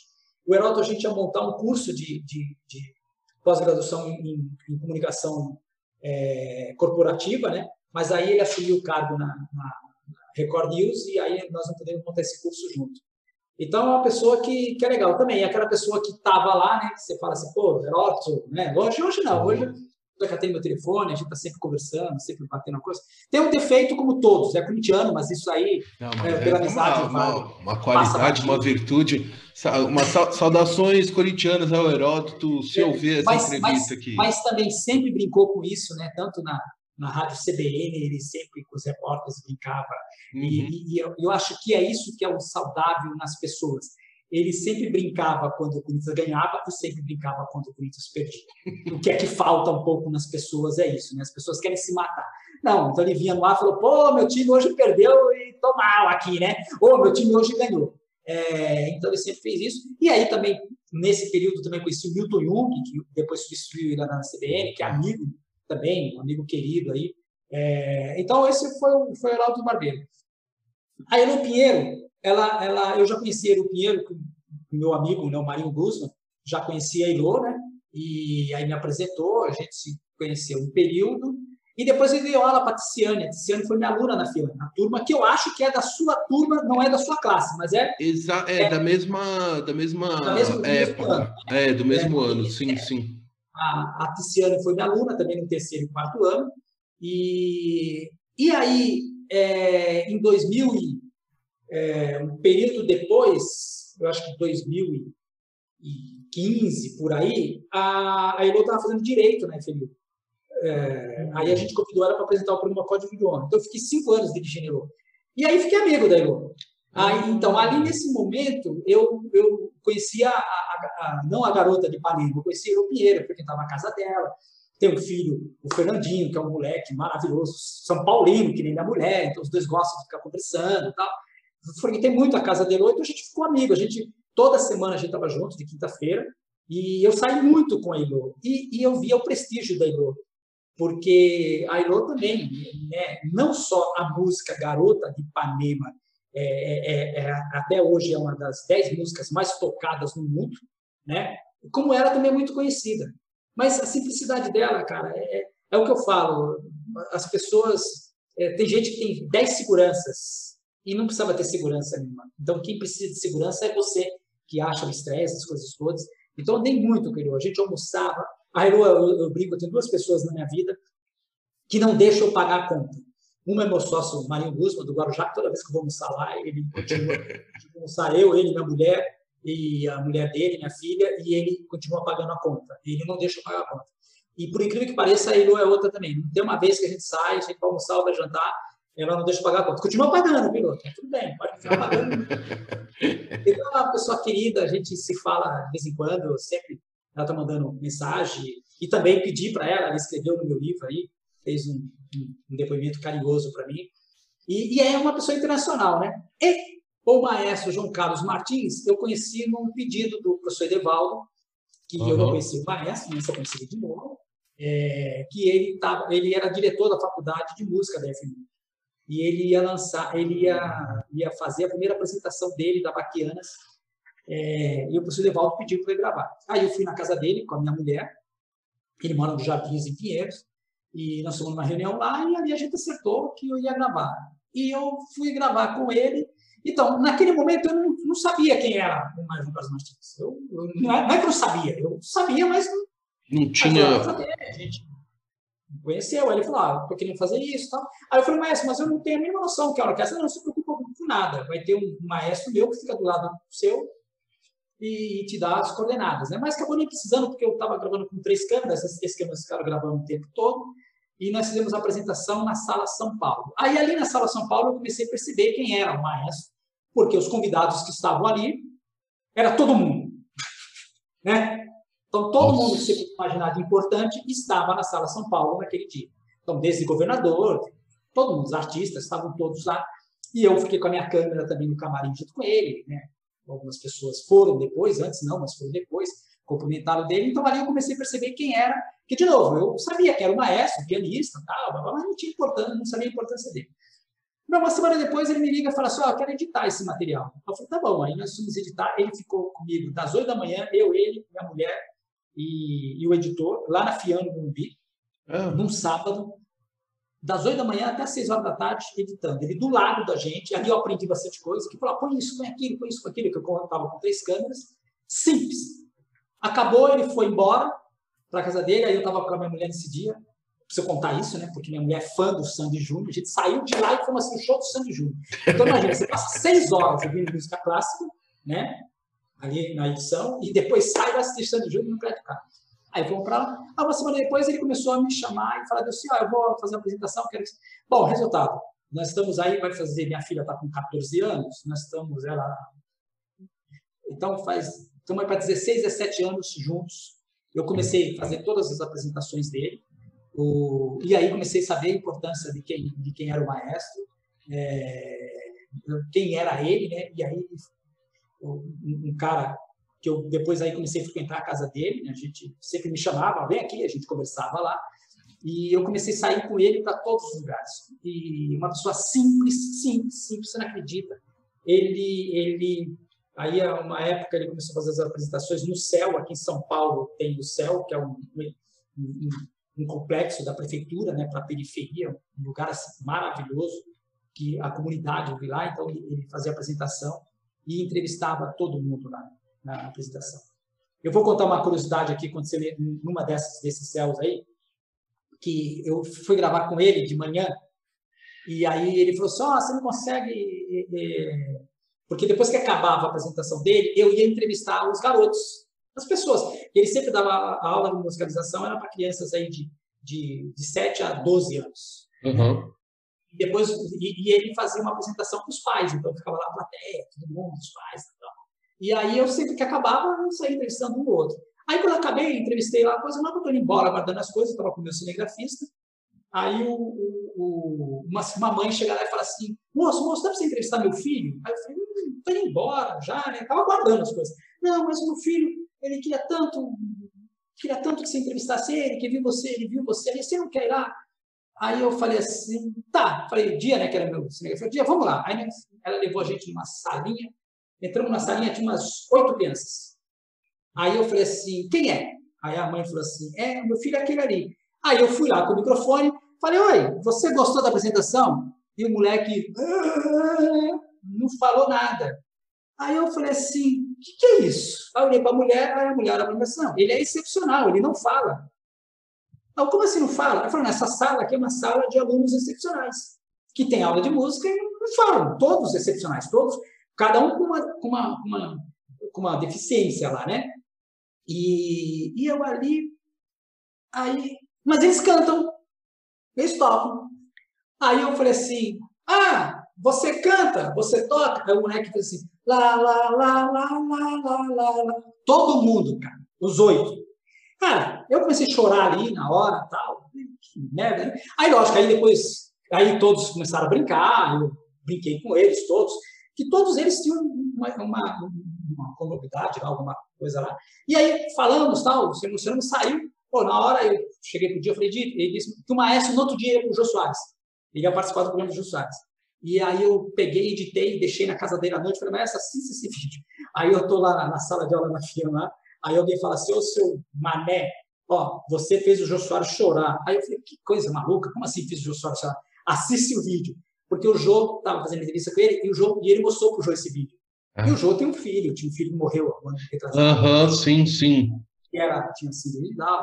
Falou que o Jô, o, o Jô passou mal, o Jô ficou lá e entrou o médico, pra, no meio da é entrevista. Mesmo? É, e aí a gente, então, eu contando a historiazinha do, das coisas, o maestro sempre. Então aí eu fui com o maestro em todas as casas de espetáculos que tem aí, e ele sempre atendeu todo mundo. E até hoje a gente se fala, a gente está sempre se falando. A última, é, o último que, ele, que eu. E eu, assim, eu continuo fazendo os vídeos dele, é, mas eu só vou quando ele vai, né? Porque às vezes ele, ele, ele não vai, eu mando uma equipe para lá. Então, os eventos que ele, que ele vai, eu vou junto. Mas a gente sempre, a cada 15 dias, a gente se fala, ligo para ele. Também foi uma das pessoas que escreveu no meu livro, né? É, que fez um comentário no meu livro. E é uma pessoa que o mundo inteiro conhece, né? O mundo inteiro sabe quem é, é. mais João Carlos Martins. E, e aí eu, eu, aprendo com isso. Eu falo, meu, você ser famoso não te impede nada de você continuar tratando as pessoas bem, não importa quem é. Então, o que eu estou falando, é, você pode estar tá com, com uma pessoa famosa ou com uma pessoa que não tem nada, mas você continua tratando bem essas pessoas. E, então, esse é o meu relacionamento que eu tenho com o Maestro hoje. A gente, a gente sempre está se falando, a gente continua. E ele não parou, ele está fazendo live quase, ele faz umas três, quatro lives por semana, né? E eu só faço os eventos que é da Baquiana, né? Quando é uhum. da Baquiana. Essas lives, a maioria delas são patrocinadas, né? São grupos que patrocinam. É, e eu faço alguns eventos direto por ele lá. E, e eu falo assim, e, e, aí dentro daquela coisa, Paulo, que eu falei no começo, a gente, a gente fala com quem a gente quiser. Só que você precisa ter o um momento certo, você precisa saber. Então não importa, às vezes eu falo assim, porque não tem ninguém tocado nesse mundo, não tem ninguém que você fala assim, cara, não vou chegar nunca perto dessa pessoa. Tem. Né? Se você for uma pessoa do bem, se você tiver o cuidado de como chegar nessa pessoa, você vai acabar chegando nessa pessoa. Entendeu? Porque é o que eu estou falando. É, é, e aí é o prestígio que você tem também, porque alguém fala bem de você e alguém dá um telefone e fala assim: olha, fulano vai te, vai, te, vai te ligar e o cara vai atender o telefone. Sim, sim. E aí a pessoa pode falar: ah, não, vou te, não vou dar entrevista agora porque nesse momento eu não posso, eu não tenho condições de dar entrevista para você. Ou não, né? Então, e, então tanto com o Maestro e com o Elô, que estou falando, são duas pessoas que o mundo inteiro conhece, né? E que, putz, me trato assim, adoro minha filha, minha mulher, toda hora que ele me liga, pergunto das duas, as duas vezes vão nos eventos comigo com ele, ele faz questão, e ele atende a todo mundo. Ele, e eu vi o, maestro dentro do refeitório da fábrica, aqueles refeitórios enormes e tudo, ele cumprimentou todo mundo, todo mundo no refeitório lá, assim, ó, oh. Ele foi lá, cumprimentou todo mundo, e, e com uma energia muito boa, né? Assim, com uma, um entusiasmo, né? sorrindo, assim, aqui, né? Que a comunicação corporal dele também é sempre muito positiva, né? Então, assim, é uma é. pessoa muito inspiradora, né? Não, e você vê, e, e o maestro, falando, eu acompanhei muitas coisas disso, de histórias que ele me contou, né? Ele, com essa deficiência da mão dele, né? É, depois ele sofreu muito, sofreu Nossa. muito. Hoje ele voltou a tocar, né? Hoje ele, ele voltou a tocar, hum. é, tá tocando, né? Ele, sempre fez o bis, mas fazia o bis com dois dedos, né? Hoje não, ele, hoje ele consegue fazer o bis com, com todos os dedos, né? É, e eu tô falando, eu acompanhei todo o processo dele, então a gente às vezes viajar juntos, ia para Piracicaba, para o interior de São Paulo, tinha que fazer, e, e assim tratando todo mundo por igual, entendeu? É, é, é, o que eu estou falando, que é aquela experiência que eu passei, que eu, que eu tenho que passar para minha filha e levo para minha filha. Cara, então eu não me importo de eu estar entrevistando o presidente do, do Sérgio Moro, estar entrevistando o presidente do Tribunal de Justiça, está entrevistando o presidente da República. Eu, por três vezes, entrevistei o Fernando Henrique Cardoso e, para mim, não quer dizer nada que ele é o Fernando Henrique Cardoso. É o presidente da República, me respeita do mesmo jeito. Como uhum. entrevistei esses garotinhos, né, que tinham uma deficiência, que tinha uma, né, é, auditiva, sei lá, visual, mas que está ali. Então, você e o maestro mostrou isso, tanto o maestro como o Ilô mostrou. A Ilô também, andava com a Ilô, ela anda 10 metros, alguém pega, não dá, 10 metros, e para, dá autógrafo, então isso, vai, vai fazendo, não deixar de atender ninguém, não, não importa. Então, acho que é isso, a gente tem que, que, que saber isso, quando falando isso, às vezes as pessoas confundem o cargo que tem, né? Às vezes o cara tem um cargo lá. Isso. E eu, no, no direito, então, esse, esses, é, é, o, o, direito, né, o curso de direito, eu entrevistei muitas pessoas, Paulo, que eu, eu trabalho, eu, eu, eu, gravo hoje no Tribunal de Justiça de São Paulo, que tem uma segurança terrível. Então, por exemplo, você faz, eu, eu fiz, eu fiz é, não lá, mas na FIAN aqui no Mumbi, com três presidentes do tribunal. Eu chego primeiro dez seguranças lá dentro. Segurança vai lá dentro, olha tudo, depois o cara desce do carro dele e vai lá. E, por coincidência, esses três presidentes acabaram se tornando amigos. Em várias ocasiões, em eventos, é, quantas vezes no evento eu via o Paulo Dimas, é, o, o, o, Nanini, que vinha, que era o presidente do tribunal, que vinham na minha direção, segurança me barrava e ele levantava a mão, falava, deixa, vinha, me cumprimentava. E ali você sabia que ali quem estava ali é o presidente, que você precisa respeitar, que ele é o presidente do Tribunal de Justiça de São Paulo, sim, tem o segurança. Mas o cara nunca deixou de te atender por causa disso, né? Então, às vezes, a gente tem que entender também que tem horas que você tem um cargo, que você tem, é eu estou falando, você tem que chamar o cara de presidente, você tem que chamar o cara de você tem que chamar o cara de doutor, e tem hora que ele não é o cargo dele que está ali. Então, acho que a gente tem que ter esse respeito. Então, o, o direito me, me, me, me, presenciou isso também, eu estou falando assim, de, de pessoas é, que são respeitadas, que merecem o respeito, mas mesmo assim também tem que dar o respeito para as outras pessoas, não importa quem é que está na frente dele. Né? Então, acho que com o maestro, com o Elô, eu fiz isso. Os outros, né, Heródoto, Flávio Prado, né, as outras pessoas que eu conheci aí, que ficaram amigos aí, a gente está sempre conversando. É, é, Delci, aqui ó, última pergunta para a gente finalizar esse nosso papo que está excelente, estou adorando, Delci, que é o seguinte, eu queria fechar aqui a nossa conversa te perguntando é, qual a sua avaliação, a sua percepção sobre o futuro da comunicação, das mídias, da TV. Olha, Paulo, é, é, então, isso aí é, é, é complicado, mas eu, eu vou, vou eu, eu, eu, quando eu fiz o meu programa Profissões com o Heródoto, o Heródoto fez um comentário comigo, né, que ele falou assim que ele, no tempo dele, a informação chegava com rádio escuta, com apuração, com o repórter. Aí ele fala assim: hoje todo mundo é um repórter, porque todo mundo está com uma câmera na mão, todo mundo está reportando as coisas. Então, o que eu acho? Acho que a comunicação hoje ela está ela tá, é, na mão de todo mundo. Todos nós somos um jornalista, todos nós somos um repórteres. É, eu acho que o jornalismo precisa, o pessoal precisa separar o que é jornalismo, o que é jornalismo. Então, o jornalismo é onde deve e onde tem que continuar sendo a informação correta. A função do jornalista é isso, apurar os fatos. Tá? E o que está acontecendo hoje nas redes sociais? As redes sociais você publica qualquer coisa. E eu, como disse, hoje eu tenho uma filha de 14 anos, que a minha filha, ela fala inglês e ela nunca estudou na escola de inglês. Ela aprendeu no celular dela. Ela aprendeu lendo tudo nas séries. Então, hoje tem a tal da Netflix aqui, que você assiste tudo no mundo inteiro. Então, minha filha fala inglês com 14 anos, assistindo Netflix e fazendo as pesquisas dela no celular. Então, acho que a comunicação vai mudar hoje a forma da gente se relacionar. As redes sociais, eu acho que uma hora baixa a bola, as pessoas começam a entender que nem tudo que está lá é verdade. Então, e eu acho que na hora que a gente começar a checar esta informação, né, é, as pessoas vão começar a acreditar nas outras pessoas. Né? E, e, na conversa do Heródoto, ele falou isso. Ele falou assim, cara, hoje eu estou ao vivo, está entrando mensagem para mim de uma imagem de um acidente, do isso, e eu tenho que saber como colocar isso no ar ou não.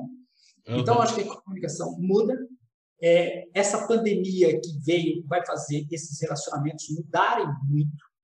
Eu espero que para o bem, porque você vê, você está em Belo Horizonte, quem imaginava é, que a gente fosse estar tá fazendo uma transmissão aqui de vídeo, né? Quem imaginava isso? A gente não imaginava. A faculdade não. Ia lá no Guerra das Estrelas e via no Jornal das Estrelas. A gente via isso, né? Exatamente. E nós estamos fazendo esse tipo de informação. É, essa ferramenta do podcast, ela também vai ter uma, uma seleção, porque é, eu acho que tem muita maldade ainda, em todos os sentidos no, nas lives, eu acho que o excesso de live está tendo hoje, tem muito excesso de live, muitas coisas, muitas coisas. Eu acho que isso vai também se organizar. Ontem eu estava conversando com um amigo, ele falou das redes sociais, por exemplo, que hoje todo mundo posta tudo. O cara posta comendo um bolo, o cara posta trocando de roupa, outra posta trocando disso, no espelho. Então vai chegar uma hora que as pessoas vão começar a, a se relacionar com isso. Por quê? Porque a, a, se você vê a Globo hoje, a Globo hoje está se reinventando. Eu falo não só a Globo, né? Que a Globo, as outras seguem a Globo. A Globo está se reinventando no seu departamento comercial hoje. Os comerciais de 20 segundos vão acabar. Entendeu? Então hoje ela começa a fazer os tops, ela começa a contar uma historiazinha para vender uma coisa, né? Você vê aqui no negócio, a Globo é pop, a Globo é isso, a Globo é aquilo, o que, que é? É um comercial que ela conta uma história e depois vem alguém que está patrocinando aqui. Então tudo isso vai ser reinventado. Porque todo mundo, você tem hoje o tal do TikTok, uhum. que as crianças estão usando, mas o mundo está vendo isso. Isso virou um, um, um comercial, uma parte de publicidade. A educação, hoje eu trabalho com educação. Eu mexo com EAD. A sorte, hoje que eu já mexo com isso, eu estou há sete meses em casa. É, então, eu, já, eu, eu, estou. O que nós fazíamos, o mundo descobriu nos últimos sete meses. Eu acho que a educação hoje vai ser é, aquela faculdade que a gente fez, né, que eu fiz, que você fez, essa faculdade nos próximos cinco anos eu acho que não vai existir mais. Ela vai ter aquela, aquela presencial e depois a, essa visual, essa aqui que nós estamos fazendo, né? Uhum. É, não importa o tipo de comunicação. Só que, de novo, é aquela credibilidade. Porque eu, eu o meu livro, né, vou pegar o meu livro, muitas coisas que estão no meu livro estavam na minha cabeça. Mas, por exemplo, em alguns momentos, eu, eu, algumas viagens que eu fiz, eu precisava lembrar do restaurante onde eu comi. Eu fui lá no Google e entrei dentro do restaurante. né? Então, se você usar com sabedoria, você entra dentro do restaurante e consegue dar a informação correta. De outra forma, tem gente que chuta qualquer restaurante ou chuta qualquer coisa. Então, acho que a educação hoje, então, nada impede. Nós estamos aqui conversando aqui, ó, é, e o conteúdo que você que eu estou passando para você, eu posso passar esse conteúdo para vender, posso fazer o que eu quiser, desde que eu tenha credibilidade para isso. Então, acho que, no geral, o jornalismo tem que continuar tendo credibilidade, apesar que tem muita gente que quer derrubar o jornalismo. Independente, sem bandeira, sem Rede Globo, sem Folha, sem status, sem uhum. não importa qual é o veículo de comunicação. Eu acredito que ainda tem que ter a credibilidade independência se ela é tendenciosa, se ela não é tendenciosa, mas tem que ter a credibilidade ainda. E as pessoas que usam a rede social vão se policiar nisso. Elas vão começar a olhar e falar: isso aqui é fake, isso aqui é mentira. E hoje não. Hoje as pessoas estão, ou por brincadeira ou não, estão compartilhando mentiras. Sabe que é sacanagem, sabe que é besteira, sabe que é mentira e está, está mandando essa informação. Uhum. Gente que não tem essa informação para Eu hoje, de novo, falando da minha filha, eu falo para ela, porque para ela, o Google, hoje não é tanto, o Google é o pai da informação, que ela é tudo lá. Eu falei, não, filha, você tem que ir no Google, mas vai em três, quatro fontes antes. Então, você está fazendo uma pesquisa, vai lá. Lê ali, lê ali, lê ali. porque você vai ter uma informação diferenciada e depois você vai, ter, você vai poder dar a sua opinião. Então, acho que, que nós estamos passando um processo que, de mudança muito grande. Tá? Então, a sua filha, minha filha, vão ver um mundo completamente diferente. É, a educação, como eu disse, como minha filha aprendeu a falar inglês, então acho que todo mundo pode aprender a estudar.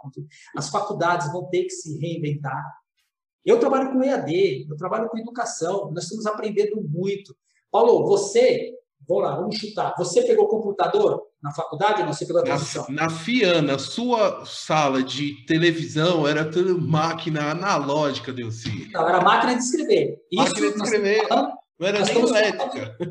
Nós estamos falando em 97. Era máquina de escrever. Isso. A gente fazia, a gente fazia, a, gente não dava prova, né? A gente não dava prova. Aquela Mas pauta, gente, papel jornal. É, a gente não dava, na nossa disciplina a gente não dava prova. Mas quando você coloca lá o que é uma passagem, com a Sim. máquina de escrever, você ia lá e, puta, não sei o que é a passagem, não sei o que é um off, não sei o que é a sonora, tirava zero ou dez. Uhum. Não importa. Quando veio o computador, quando o computador chegou, dois anos depois, um ano depois na sala de aula, essa pergunta não cabia mais. Porque o cara está com o computador ali com a internet ali do lado dele, e se ele não sabe o que é passagem, ele põe lá. Vai vir passagem de ônibus, vai vir passagem de tempo, e vai vir a passagem no jornal, na reportagem. Uhum. Aí ele vai pegar e colar e copiar lá. No presencial, você consegue fazer isso. Agora, no EAD, não dá mais para o professor perguntar qual o diafragma que você usa para fotografar uma pessoa em close com dois metros de coisa. Porque eu não sei. Se eu não sei, eu vou lá no Google e coloco lá, como é que eu faço para fotografar? O cara vai dar a resposta para o tiro 10. Então, as perguntas ainda no EAD ainda estão vindo assim. Ah. Então, a hora que o pessoal fala, não, cara, ele tem que pensar. Ele tem que pensar. Uhum. Então, o conteúdo vai mudar. Eu, e eu estou falando, a vantagem que tem esse mundo que a gente está aqui, ó, cara, você tem um mundo inteiro na sua frente. Então, antigamente, nós não tínhamos, nós não tínhamos informação. A gente, vocês, né, eu também, a gente tinha informação, é, é, é, a informação que a gente tinha há 20 anos atrás era que o professor escrevia na lousa. Não é isso? Exatamente, exatamente. Escrevia na lousa, era a informação que a gente tinha. Aí, em algum caso, falava, olha, leia tal livro. Aí a gente tinha informação do que o professor escrevia na lousa, do que ele mandava ler e daquele conhecimento que ele passava. Hoje não. Hoje a pessoa fala, cara, igual eu contei a história aqui do, do, do, do, da, do arco, da flecha lá, lá da, de Barcelona. uhum. a, que em 93, quando eu cheguei na sala de aula, ou você acreditava em mim, ou não. Hoje não. Hoje você vai lá e fala assim, arqueiro acendendo a pira, você vai ver a, a tocha passando para lá, você fala assim, nossa. Aí você vai falar assim, como foi, como foi acesa a pira? Aí vai ter uma matéria falando, ah, tinha um cara lá que se o cara errasse a flecha, ele ia acender a pira de qualquer jeito. Só tinha que lá tinha isso. Tinha um cara com fósforo lá. É, tinha um cara com fósforo lá, que opa, passou. Então, eu acho é, que a é. informação ela vai mudar nesse sentido. Você tem uma quantidade de informação, tá? e isso vai servir para o nosso dia a dia, isso vai servir para a nossa profissão, e isso vai servir para os nossos relacionamentos. Então, o dia a dia no que você faz, para a sua profissão, para aquilo que você quer fazer profissionalmente, e para o relacionamento também. Porque se você posta uma foto é, no seu Facebook, isso aí pode dar uma, um problema sério uhum. ou não. Né? Então, acho que a gente tem muita coisa para aprender, mas acho que é para o bem. Eu acho que é para o bem. Eu acho que essa revolução que está vindo aí é, é para o bem. A gente tem muita coisa para saber absorver isso daí com mais facilidade. É, de novo, falando igual a sua área, que é fotografia, né?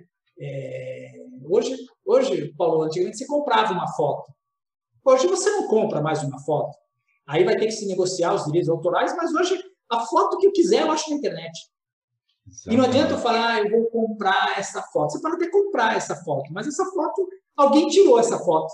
Exatamente. A percepção de valor né, mudou com relação à produção de imagem, à produção do conteúdo, né? A percepção de valor é, de alguém comprar uma informação, uma imagem sua, mudou, porque eu, ah, não, eu quero é da blogueirinha lá que, é, é. é. que não tem menor credibilidade, né? Mas enfim, é, o mercado mudou, né, com relação a, a como compra o conteúdo, né, ao, ao, conteúdo. E consome e compartilha isso, né? Então, assim, é, é, é um assunto para um podcast inteiro, né, Delci? Não, isso é um assunto para. É, é, é um assunto que vale a pena conversar com especialistas também, porque é exatamente isso. Eu acho que, que o mundo, é, como eu disse, ó, nós, nós, estamos aqui brincando, não há duas horas nós estamos conversando aqui, batendo papo aqui, que há 15 anos atrás não existia essa possibilidade. Há 20 anos atrás não existia, nem por telefone, porque eu, eu pagava um interurbano muito grande para fazer isso. Né? Não dava. Depois não tínhamos como. Hoje não. Hoje, hoje o relacionamento, hoje ninguém mais tem telefone, eu faço a chamada de vídeo de graça. Eu não gasto mais dinheiro com nada. Então, você precisa ter outras fontes de renda para poder aproveitar isso. Então, é, é o que eu falo, a comunicação está mudando. A comunicação, eu acredito que hoje a comunicação é um dos produtos que vai mexer com toda uma sociedade e que a gente tem que se adaptar. Principalmente, e esta pandemia serviu para isso também. Ela tem a parte ruim dela, que é terrível uhum. as mortes, mas eu acho que essa parte, as empresas estão se reinventando, as empresas estão se reestruturando. Então, hoje você pega uma empresa que, igual, vou pegar uma agência de publicidade, que tinha lá um belo é. prédio, um uhum. escritório da Paulista, não sei aonde, pagando 200 mil reais. Não vai ter mais isso. Aí você fala, pô, mas e como é que fica o cara do, do prédio lá? Não ganha dinheiro? Ele vai se reinventar, ele vai fazer outra coisa. Vai outro cliente para lá que precisa ter isso. As agências de publicidade, as redações hoje, hoje as redações estão com 30% dos funcionários só que está todo mundo na casa dele aqui, ó, gerando conteúdo. Porque hoje ele tem condições de gerar esse conteúdo, de checar a informação, e não precisa estar na redação. É, então, muito falando, eu acho que o jornalismo continua precisando fazer o trabalho dele, ter credibilidade, as pessoas precisam acreditar que o jornalismo é o que faz a diferença do que eu postar qualquer coisa, entendeu? É. Que é a confiabilidade que tem ali. É, então, acho que é, eu, eu, não vou dizer que vou errar, mas isso até o, o, o Boni falou isso e eu vou, vou confirmar que eu acho que é, a comunicação é um dos parâmetros que nós vamos ter para os próximos anos aqui, que a gente vai seguir esses próximos anos. Só espero que siga por bem, porque também para ele desviar é dois palitos. Para você começar a desviar a informação. E ainda, a gente ainda vive nessa informação, Paulo. Tem muitas pessoas que acreditam no que no, no que está no Facebook, no que está nas redes sociais. Eu acho que é isso que a gente tem, tem que fazer, mas a gente só acha que vai, nós vamos evoluir bastante nesse sentido. Mas, de novo, vamos esperar que seja para o bem aqui, mas vai ser para o bem, sim. É. Delci, então, vou finalizar aqui nossa conversa. Então, Delci, eu gostaria muito de agradecer a você pela gentileza, pelo carinho e pela disponibilidade em compartilhar um pouco da sua história, da sua trajetória, é, do seu conhecimento aqui com os ouvintes do podcast Outra Visão. Agradecer a todos os ouvintes que nos acompanharam até aqui, a sua filha Luísa, a sua esposa Laura, a toda a família Lima, a todos os ex-alunos da FIAN, a todos os professores da FIAN, ex-professores, diretores, enfim, toda a comunidade né, da FMU e amigos, colegas. Agradecer a todos que acompanharam até aqui. E Delci, para a gente encerrar essa nossa ótima conversa, por favor, deixe uma mensagem final, um pensamento ou uma reflexão aqui para os nossos ouvintes. Ó, eu vou terminar esse bate-papo com a frase que eu, que eu, que eu adoro falar, que é, que é isso, né? A gente tem que ser feliz sempre. Né? E, às vezes algumas pessoas se incomodam, se incomodam Paulo, por incrível que pareça, as pessoas se incomodam com a minha felicidade, né? Aí eu falo, cara, não, se você. Eu procuro a felicidade. E, e, então, acho que a gente pode, independente dos problemas que a gente tem, e os problemas podem ser financeiros, os problemas podem ser religiosos, os problemas podem ser pessoal, mas eu acho que quando você está feliz, e, e, e vou, vou, dar um exemplozinho aqui, não foi daí que eu usei essa frase, ser feliz sempre, tá? Mas quando eu trabalhava no Unibanco, eu pegava um ônibus de madrugada, eu trabalhei no Unibanco de madrugada, então eu saía da minha casa meia-noite, e aqui no Monte Quêmio, pegava um ônibus, descia em e todos os dias que eu pegava esse ônibus, tinha um velhinho, um velhinho mesmo, é, sentado na primeira fila do banco lá, né? E eu passava, ficava lá, e ele estava sempre sorrindo, cara, sempre alegre, falando sozinho, sozinho. E aí um dia, sentou o cara do meu lado, eu cheguei e falei assim, pô, esse cara deve ser muito feliz, né? Porque está sempre feliz. Aí o cara olhou para mim e falou assim, quem disse que ele está feliz? Só porque ele está falando assim. A gente não sabe da felicidade. E aí eu saí fui pensando, puta, é verdade, né? Verdade, né? Ele pode não estar tá feliz, ele pode estar tá simplesmente se expondo lá. E aí eu, eu comecei a, a, a, pensar nisso, né? que é a frase que eu uso, que chama meu site, ser feliz sempre. Então, eu, eu, a mensagem que eu passaria para as pessoas, eu acho, acho que todo mundo precisa um pouco mais de paz, de tranquilidade, entendeu? E, e, e, e eu acho que o grande problema da humanidade hoje, das pessoas, é eu ficar me preocupando com os outros, Paulo. As pessoas se preocupam demais com os outros. E aí ficam infelizes. Cara, eu, eu ia viajar em junho do ano passado, eu comprei passagem e tudo. Uhum. Minha filha queria ir para Califórnia, a gente ia para Califórnia. Não fomos. Sentei e falei, ah, não dá para viajar agora, não dá para viajar. É, a gente quer viajar esse ano, já decidimos que esse ano a gente também não viaja, porque esse ano é um ano diferente. Então, eu estou falando assim, você pode ser feliz, você não precisa, ah, eu tenho que fazer isso, eu tenho que fazer aquilo, ou porque alguém tem isso, ou porque alguém tem aquilo. Então, a minha mensagem que eu passaria para a pessoa é assim, ser feliz sempre é difícil, não é fácil ser feliz, mas procura. Então, procure ser feliz sempre. Eu acho que isso vai ajudar bastante as pessoas e, para mim, tem dado certo. Agora, não sei para as outras pessoas. Né? É...